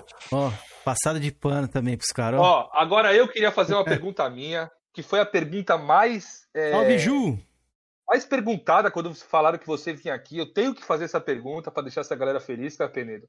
É, eu sei que você entrevistou o Tiff já, né? Uma entrevista no seu canal. Eu queria saber por que, que você brigou com ele, o que, que aconteceu ali, por que, que você se afastou dele e tudo mais. Tá, primeiro só uma, só uma leve correção, não foi no meu canal, foi na Halo Project Brasil. Na época eu participava, é um portal de, de Halo, e além do meu canal eu também tinha essa, essa esse trabalho que eu fazia lá. E aí na Repito. BGS de 2016 a gente entrevistou uma porrada de pessoas, é, e eu fui o cara que entrevistei todo mundo, e entre eles o, o Tiff da Mil Grau, né? Então, o que rola é o seguinte, cara, a, a comunidade Xbox, ela foi passando por uma transformação nos últimos anos, né? Às vezes muita gente chegou recentemente e não, não sabe como era antes. Lá por 2015, 2016, era um clima muito mais pacífico, muito mais de amizade, assim. Até porque talvez não tinha tanta grana envolvida, o clima político no Brasil estava mais tranquilo. Então, o Flame War era uma parada muito mais aquela briga de torcida, de, de zoeira, como eu falei, é, do que de fato um negócio que extrapola para outras coisas. O, o lance da Mil Grau, cara, eu me afastei deles porque eu vi que eles perderam a mão, assim, no que eles estavam fazendo. Tipo, eu cheguei até a ter uma conversa num grupo de live com o Tiff naquela época, né, onde eu falei, cara, vocês estão puxando por um comportamento muito tóxico e tudo mais. Ele deu uma desconversada e tal, não, não, não vi nada daquela autocrítica, e aí eu me afastei. E eu vi que os caras foram caminhando por um negócio cada vez mais tóxico, assim. E que extrapola do videogame. Tipo, eu não vejo problema nenhum. Acho totalmente de boa você zoar o videogame do teu amigo. Mas o problema é que você começa a zoar as pessoas, características das pessoas, é, trazer preconceitos. Até ah, é, é uma brincadeira preconceituosa, mas é só de brincadeirinha, cara. A- alguém ali se machuca, tá ligado? Pra alguém dói. E eu acho que quando extrapola do videogame e vai pra esse lado dos ataques pessoais, eu acho que perdeu a mão. Então eu, eu me afastei por conta disso, né? Tipo, eu acho que antes de ter lealdade a uma amizade, eu tenho lealdade aos meus próprios princípios. É, então eu vi eles fazendo muita coisa errada que é impossível concordar, passar pano, relevar. E não, não dava pra continuar, sabe? Pode crer. Mas o que, que aconteceu, Carpenedo? Porque eu sei que eles começaram a inventar o apelido seu, né? Que gengiva, não sei do que. É, quem começou esses ataques? Foi você? Foi eles? Qual que foi? Cara, é difícil traçar isso, mas eu lembro que assim, a partir do momento que eu, que eu me afastei, eu também, nessa época, eu comecei a escrever pro Voxel. Então eu comecei a receber um monte de ataque dos seguidores deles e muitas vezes incitados por eles, que eles mandavam umas indiretinhas, assim, sabe? Então, tipo, o cara falava na live, ah, o gengivinha, e eu sei que vinha os caras me encher o saco, né, no, no meu Twitter, esse tipo de coisa. É, só que teve uma vez que acho que esse, esse, esse evento marcou, que aí fui eu que bati de frente mesmo com os caras, mas não, não foi um ataque, eu, eu diria. Foi mais uma, um posicionamento. Que um dos caras lá, o Capim, ele fez uns tweets chamando, mandando uma indireta, mas super clara, pra uma amiga minha, chamando ela de vaca e vagabunda. Eu falei, Sei, como assim, cara? você tá como você faz um, um negócio desse, cara? E aí eu fiz um tweet meio que na, naquele intuito de alertar a comunidade do Xbox, tipo, olha os caras que vocês estão dando moral. Tipo, o cara chama uma, uma menina dessa, dessa forma, de forma gratuita, tipo, ela não fez nada pra ele. Ele só quis, né, se pagar ali no, no meio dele. Né, e o, o meu choque de realidade foi perceber que a galera tava muito mais, os seguidores, eles estão muito mais dispostos em defender o cara do que de fato cobrar um posicionamento dele, né? Tipo, cara, por que, que você fez isso? Tipo, pra que tratar a guria assim? Que, que sacanagem fazer um negócio desse, totalmente descabido, né? E desde que eu bati de frente nessa, eu pronto, né? Virei inimigo deles, da comunidade deles. Mas nunca foi porque, pô, eu vou atacar os caras, nossa, eu odeio eles. É que eu não, não concordo com as coisas que eles fazem. Eu acho que o que eles fizeram com a comunidade Xbox no geral foi muito maléfico, assim. Trouxe um clima muito tóxico, sabe? Pode crer. Cara, a alguma parada aí da, da menina é aquela. Foi aquele caso de Halo, né? Tava procurando, acho que um canal de Halo, alguma coisa assim. Ou não? Foi, foi. Foi, né? Ah, É, ela, ela, ela comentou, comentou, ah, eu tava procurando um canal. Ela deu a entender, né? Falando de forma resumida, eu tava, quero encontrar um canal de Halo, mas eu não quero consumir os caras lá da Mil Grau porque eu não gosto deles. Foi meio que isso. Só jogou isso no ar. Pode e ok, né? Qualquer um, qualquer produtor de conteúdo razoavelmente sensato falaria, ah, ok, não gosta de mim, o problema é teu. Né? Mas ele foi não, foi lá e xingou ela de tudo quanto é coisa asquerosa. O Carpeneto, você acha que os caras ficaram, por isso ter dado certo, de repente, eles ser financiados de- por muitas pessoas, meio que eles se viram refém também de fazer isso? Ou você acha que eles faziam porque eles gostavam também? De, desse, desse humor um pouco mais tóxico, uma coisa mais pesada, assim? Eu penso que talvez não seja nem só, não é, não é nem tanto sobre ser refém, é que eles se fecharam numa bolha onde não tem crítica. É, eles, por exemplo, o grupo deles no Facebook, eu sei porque eu vi, eu tava lá. É, qualquer coisa que falava uma mínima crítica pra eles era banido. Tipo, não interessa. É, criticou é ban. Então, no- no- a partir do momento que você só tem gente do teu lado que passa pano pra tudo que você faz, e você vê que um discurso mais radicalizado dá mais dinheiro, gera mais engajamento, porque quando o cara faz um conteúdo tóxico, ele não atrai a atenção só do fã de Xbox tóxico, mas o cara do PlayStation também vai querer ver o negócio. Ele fica curioso, ele vai lá e clica. E acho que eles vendo que indo para um caminho cada vez mais tóxico, sensacionalista, é, gerava mais engajamento, consequentemente dava mais dinheiro, e não tinha ninguém ali ao redor para dar um puxão de orelha, para estabelecer limites, e só a galera passando o passando pano, babando ovo, né, e se ausentando de qualquer responsabilidade, deu no que deu. Pode crer, pode crer. E, É, o e Diego é isso Dias falou gente... ali que é a mesma coisa do lado azul, cara. Então, aí tá, a galera fica às vezes nessa, né? Eu, eu acho que eu não concordo muito com essa visão assim. Ah, você tá falando do Xbox, por que, que você não fala do lado do PlayStation? É Uhum. como se todo mundo tivesse que se posicionar sobre absolutamente todas as causas erradas do mundo, ao, ao mesmo tempo. Né? Não é porque eu não tô falando do que rola do, do lado do PlayStation que não tem coisa ruim lá. É, o meu posicionamento sempre foi muito mais relacionado à comunidade do Xbox, porque é a comunidade que eu tava. Né? Eu nunca fui um cara assíduo, ativo nas comunidades PlayStation, mas eu fui sim nas comunidades Xbox. Então, muito do meu posicionamento foi justamente para tentar mudar o panorama na comunidade Xbox, tirar um pouco desse lado tóxico, né? e, e cuidar do meu quintal, sabe? Não ficar só apontando o que tem de errado no quintal dos outros. Pode criar Hoje em tem dia, mais você se propriedade. acha né? mais caixista ou sonistas ali? Ou, so- ou sonista não, ou do PC, sei lá, você abraça alguma comunidade hoje em dia ou você é mais. Eu sou eu? Cara, eu não gosto de, de, de me fechar em, em bolha, assim. Eu jogo muito mais no PC. Eu diria que 90% das coisas que eu jogo é no PC. E eu sou um entusiasta do, do PC como plataforma. É, eu sou um cara que, que defende o lance do PC Gaming, que acho que tem muita coisa legal ali. Eu gosto de VR, como eu falei, que é uma parada muito forte no PC. Mas eu não me fecho, tipo, eu não, não, não fico fechado na bolha. Eu troco ideia com gente de tudo quanto é plataforma. Né, contanto que haja respeito, velho. Eu acho que é o principal. Até porque a galera ficou muito nessa noia de transformar em disputa de time, sendo que o ponto de partida já tá errado. Que time, ok, você ter só um, né? Eu não vou torcer pro Coritiba e pro Atlético Paranaense. Mas videogame eu posso ter o Xbox e o PlayStation, posso jogar o que eu quiser nos dois, tá ligado? Então dá pra curtir os, todas as plataformas de boa, sem, sem neura. É, eu acho que esse exemplo aí de futebol fica também, até o que eu gravei um vídeo hoje, vou estar postando amanhã lá, até com o. o Eu, pra mim, isso não serve, não. Deixa eu eu só- odeio Playstation do fundo da minha alma. Beleza. Aí, é, a galera vê, tipo assim, a gente gosta de games, primeiramente. Vamos supor, um cara que Eu curte futebol, game. ele torce pro, pro, pro- pro Palmeiras ou pro Corinthians, por exemplo. Ele pode torcer pro time dele, mas ele pode assistir os outros jogos. E a primeira paixão dele é o, é o futebol em si, né? Quem gosta mais certeza. entusiasmo de futebol é a mesma coisa do videogame. O cara gosta É- é um de bom videogame, ponto. tá ligado? É, acho que é, Eu gostaria só de falar rapidinho aí um negócio que, o- que o Carpenedo falou a respeito do Tiff aí, que a galera acha que eu sou extremamente fã do Tiff, É, não, você é, e é. Como é que é? Como que os caras fazer falam? os comentários é que o. Carpenedo falou ali. Concordo com o Carpenedo em muita coisa que ele falou ali, principalmente ataque pessoal. Eu sou totalmente contra. Os caras, quem me conhece sabe, eu não gosto de- de apelido, essas coisas, você querer desmerecer a pessoa por causa da aparência física. Isso aí eu sou totalmente contra.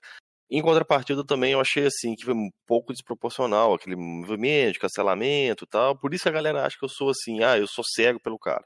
Eu só, eu pessoalmente, eu achei desproporcional. Mas o Capineto foi muito feliz, velho, que na época que deu essa treta toda, tava naquela polarização política tal. Acho que por isso que, que as coisas ficaram mais inflamadas. Mas aí eu concordo contigo, cara. O, aquele camarada lá que você citou do A Ju capinha tá aí. demais. A Ju Pantera tá demais hoje, Jorginho. Desculpa. É, não, esse do, do Ah, capinha Felipe, ali. não pode de- falar. Falou, o que, que você falou? Qual que é o nome, Felipe? Ju Pantera. Ah, a mulher não tá em casa, já sei, já. O que ele falou aí, eu concordo aí que o cara perdeu totalmente a mão ali. É, Assim, o cara não pode ser criticado, né? Se for criticado, ele tem que massacrar, humilhar, desmerecer as É, pessoas. é bem isso. É mais ou menos isso aí que você falou aí. Eu conheço um cara que também tá nesse negócio aí, que tá numa bolha que ele acha que todo mundo que da bolha dele concorda com ele, ele acha que ele tá na. Ele sempre tá certo, né? Ele nunca tá errado. Isso é O- muito nocivo, cara.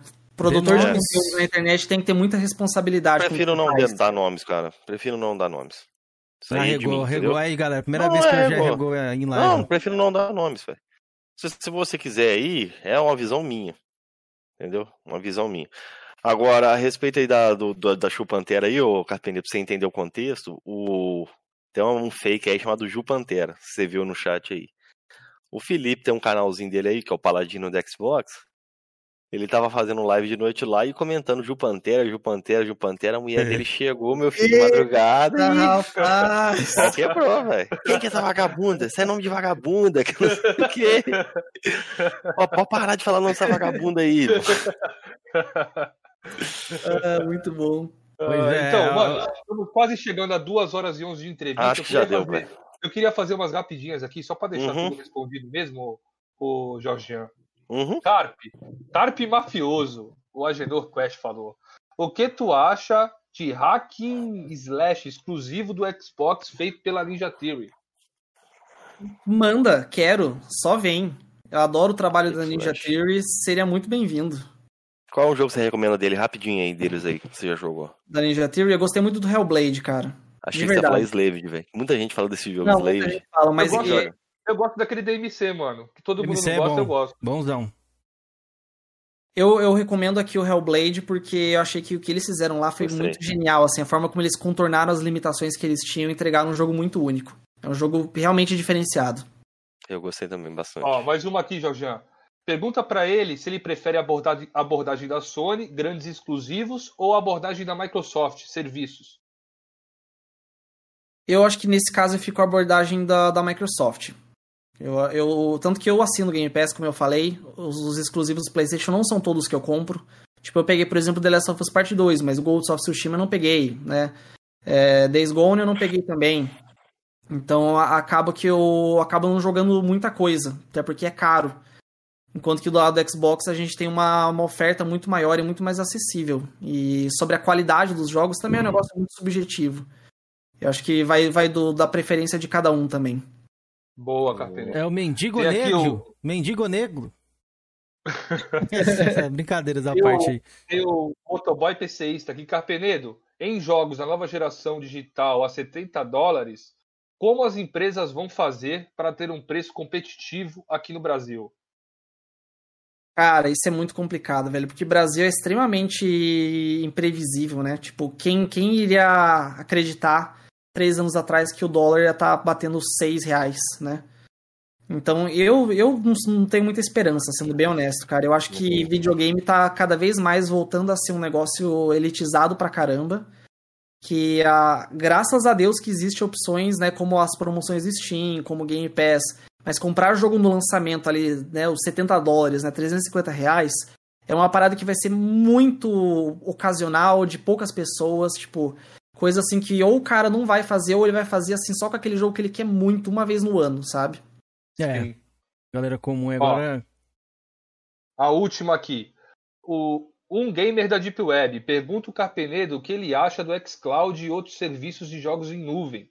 E se algo para um futuro próximo ou para a próxima geração? Cara, eu boto muito fé nos serviços de nuvem, porque eu acho que eles tornam os videogames muito mais acessíveis para um, um público novo em potencial. Tipo, é, hoje em dia, se você quer jogar videogame, você tem uma barreira de entrada muito alta, que eu preciso comprar um console, é, eu preciso ter uma televisão, eu preciso comprar um PC. É, muitas vezes, ah, preciso comprar os jogos ou, ou assina, mas né, você tem aquela, aquelas barreiras de entrada. A ideia do, do xCloud, eu acho que, e outros serviços de nuvem, eu acho que o mais interessante ali é tornar o ato de jogar videogame tão fácil quanto assistir um bagulho no Netflix. Que você pega o teu celular, você dá 3, 4 cliques e sai jogando. Então, tem muita gente que hoje não joga videogame, que não é gamer, mas eu acho que por conta dessa facilidade de não precisar comprar um console, um PC, uma televisão, vai acabar curtindo muito e a indústria tem muito a crescer. Eu acho que o futuro é sim a nuvem, não no sentido de que vai substituir. Eu acho que vem para complementar, assim como a televisão não matou o rádio, por exemplo, né? Continuaram aí. Eu acho que ele, ele vem forte num futuro né, de médio e longo prazo, justamente por propiciar o videogame para muita gente que não tem acesso hoje. Né, tem, a gente às vezes fi- fica fechado numa bolha que a gente joga ali no Xbox, PlayStation, mas a maior parte do Brasil, cara, tá jogando Free Fire no celular, tá ligado? É. Então, é, imagina o tanto de gente que pode ser alcançada é, pela. Ou logo o Xbox, PC da Xuxa também, né? Também. Tanto de gente que pode ser alcançada pelo cloud gaming. Eu acho que ainda pode demorar um, um bom tanto pra pra vingar de verdade aqui no, no Brasil. Mas eu acho que vai dar certo sim. Carpenido, pegando esse fio aí pra gente terminar, você te- testou o xCloud ou aquele NVIDIA Experience também? É, GeForce Now, quer dizer? GeForce Now. Now. Isso, É, não, não testei nenhum deles. pode crer. Eu queria Ó, eu queria finalizar com essa aqui, que é uma pergunta muito interessante, como ele curte mais o PC. A gente esqueceu de fazer essa aqui, é muito legal. Pergunta pro Capenedo o que ele acha da crise de consultores, acho que é condutores, né? E Condutores. aumento das peças por causa placas, da é. mineração. É.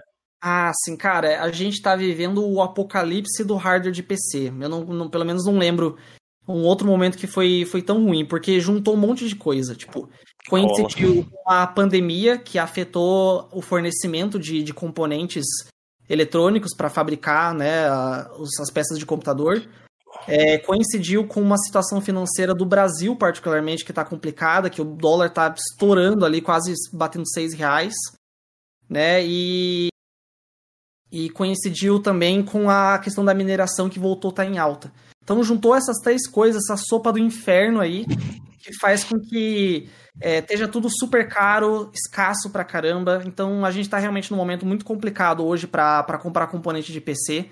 É, especialmente placa de vídeo. Às vezes é processador, placa-mãe, você ainda consegue, sabe? Não tá tão exorbitante. Mas placa de vídeo realmente tá caro. E eu torço, né? Não tenho tanta expectativa, não sei dizer quando que vai melhorar. Mas eu torço para que até o fim do ano, pelo menos, dê uma esfriada na mineração, que o dólar dê uma baixada um pouquinho, que consigam retomar um pouco a fabricação para melhorar a situação, né? Mas realmente não, não tá legal, cara. Eu gosto muito de PC, eu sempre recomendo pra galera que quer ter uma maior liberdade na, na experiência dos jogos, mas hoje em dia não tem como recomendar montar um PC do zero porque tá muito caro. Concordo, concordo. A gente tá na trolha do tamanho da Jormungander aí, com a galera sonista que gosta de falar isso aí, pra montar um PC. Tem que inventar ela, filho. Acho que deu, deu, né, Felipe? Antes da gente encerrar a live aí, galera, quem não deixou o like, deixa aí. Quem se, inscre... quem se esqueceu, não se esquece de se inscrever no nosso canal. E é claro, de seguir meu canal lá, ó. Apenas mais um. Vai lá, sexta-feira tem live lá. Toda sexta a gente tá lá. Apenas mais um sonista. Deixa claro, tá? O choro é livre. O choro é livre, pode chorar, Entendeu? espernear aí, que a galera vai estar vai tá lá. Felipe, aproveita e coloca o seu link lá do Paladino também, ó, pra galera É seguir. digitar no YouTube aí, galera. Paladino do Xbox. Vocês Boa, acham? boa. Quem quiser me seguir lá também, amanhã sai vídeo lá com participação do Lord. Então tamo E a junto. galera também seguiu o canal também do nosso amigo aí, Com né? Do certeza, Carpenedo. já tá né? na descrição do Carpenedo. Cara, uma pergunta que a gente sempre faz, dessa vez não fez. fez. Carpenedo por causa de quê? Sobrenome ou Carpenedo? É meu ou sobrenome. Ah, tá. É, Beleza. sempre me chamaram muito mais pelo sobrenome do que o nome. Qual que é o seu nome de. É? Matheus. Ah, É Matheus, show. sempre na escola tinha outros quatro Matheus, e aí acabava todo mundo se chamando pelo sobrenome, né? E aí ficou. Pode crer. é, Lembra carpeado aí, né? Pra quem, quem jogou aí. Com certeza. Imagino o meu bug mental jogando The Witcher 3, olhando É. pro nome do Puta, cavalo mas e lendo meu você- sobrenome. Carpene, se você não fala, tem um cidadão que não jogou até hoje aí, ele não ia saber. Ele ia ficar assim. sem entender. Não, nosso querido Felipete, ele não jogou. Falei pra ele, joga, mano, joga, joga. Ele tá jogando Cracudo 3, mas não tá jogando The Witch. Eu não, eu não vou porque jogar porque eu só fui zerar o The Witcher 3 ano empresa passado. E aí, gostou da experiência? Amei, amei. Nunca é tarde pra jogar essa obra-prima aí. É, jogue. bola.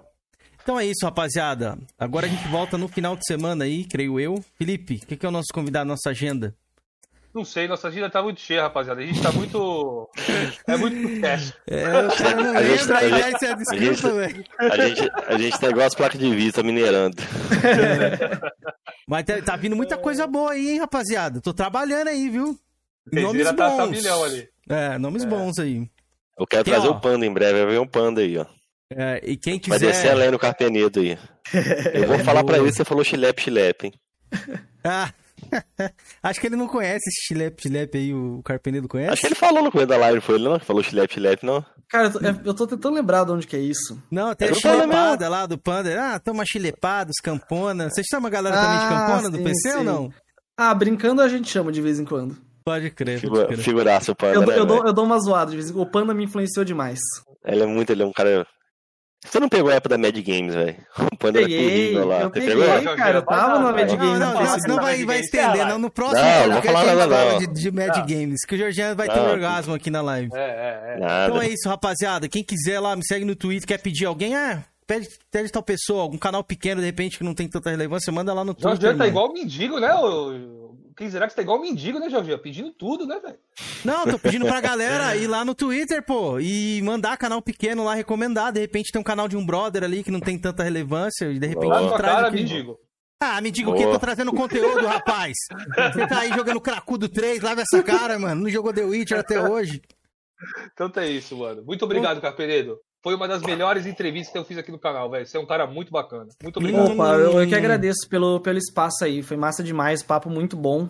Galera no Bom, chat também que gostou, acompanhou. Obrigadão aí, todo mundo. Que Curti. isso, cara. boa. O Felipe dá uma mamada ali boa, Felipe. Boa. Eu gosto dele, mano. Mas, mas gosto, é isso, velho. rapaziada. Um salve pro Netox, Reis do Flame aí, ó. NetX75. A galera fala que ele é o rei do Flame agora. Valeu, rapaziada. Até sabadão estamos de volta aí às 21 horas. Tamo junto. É nóis. Falou.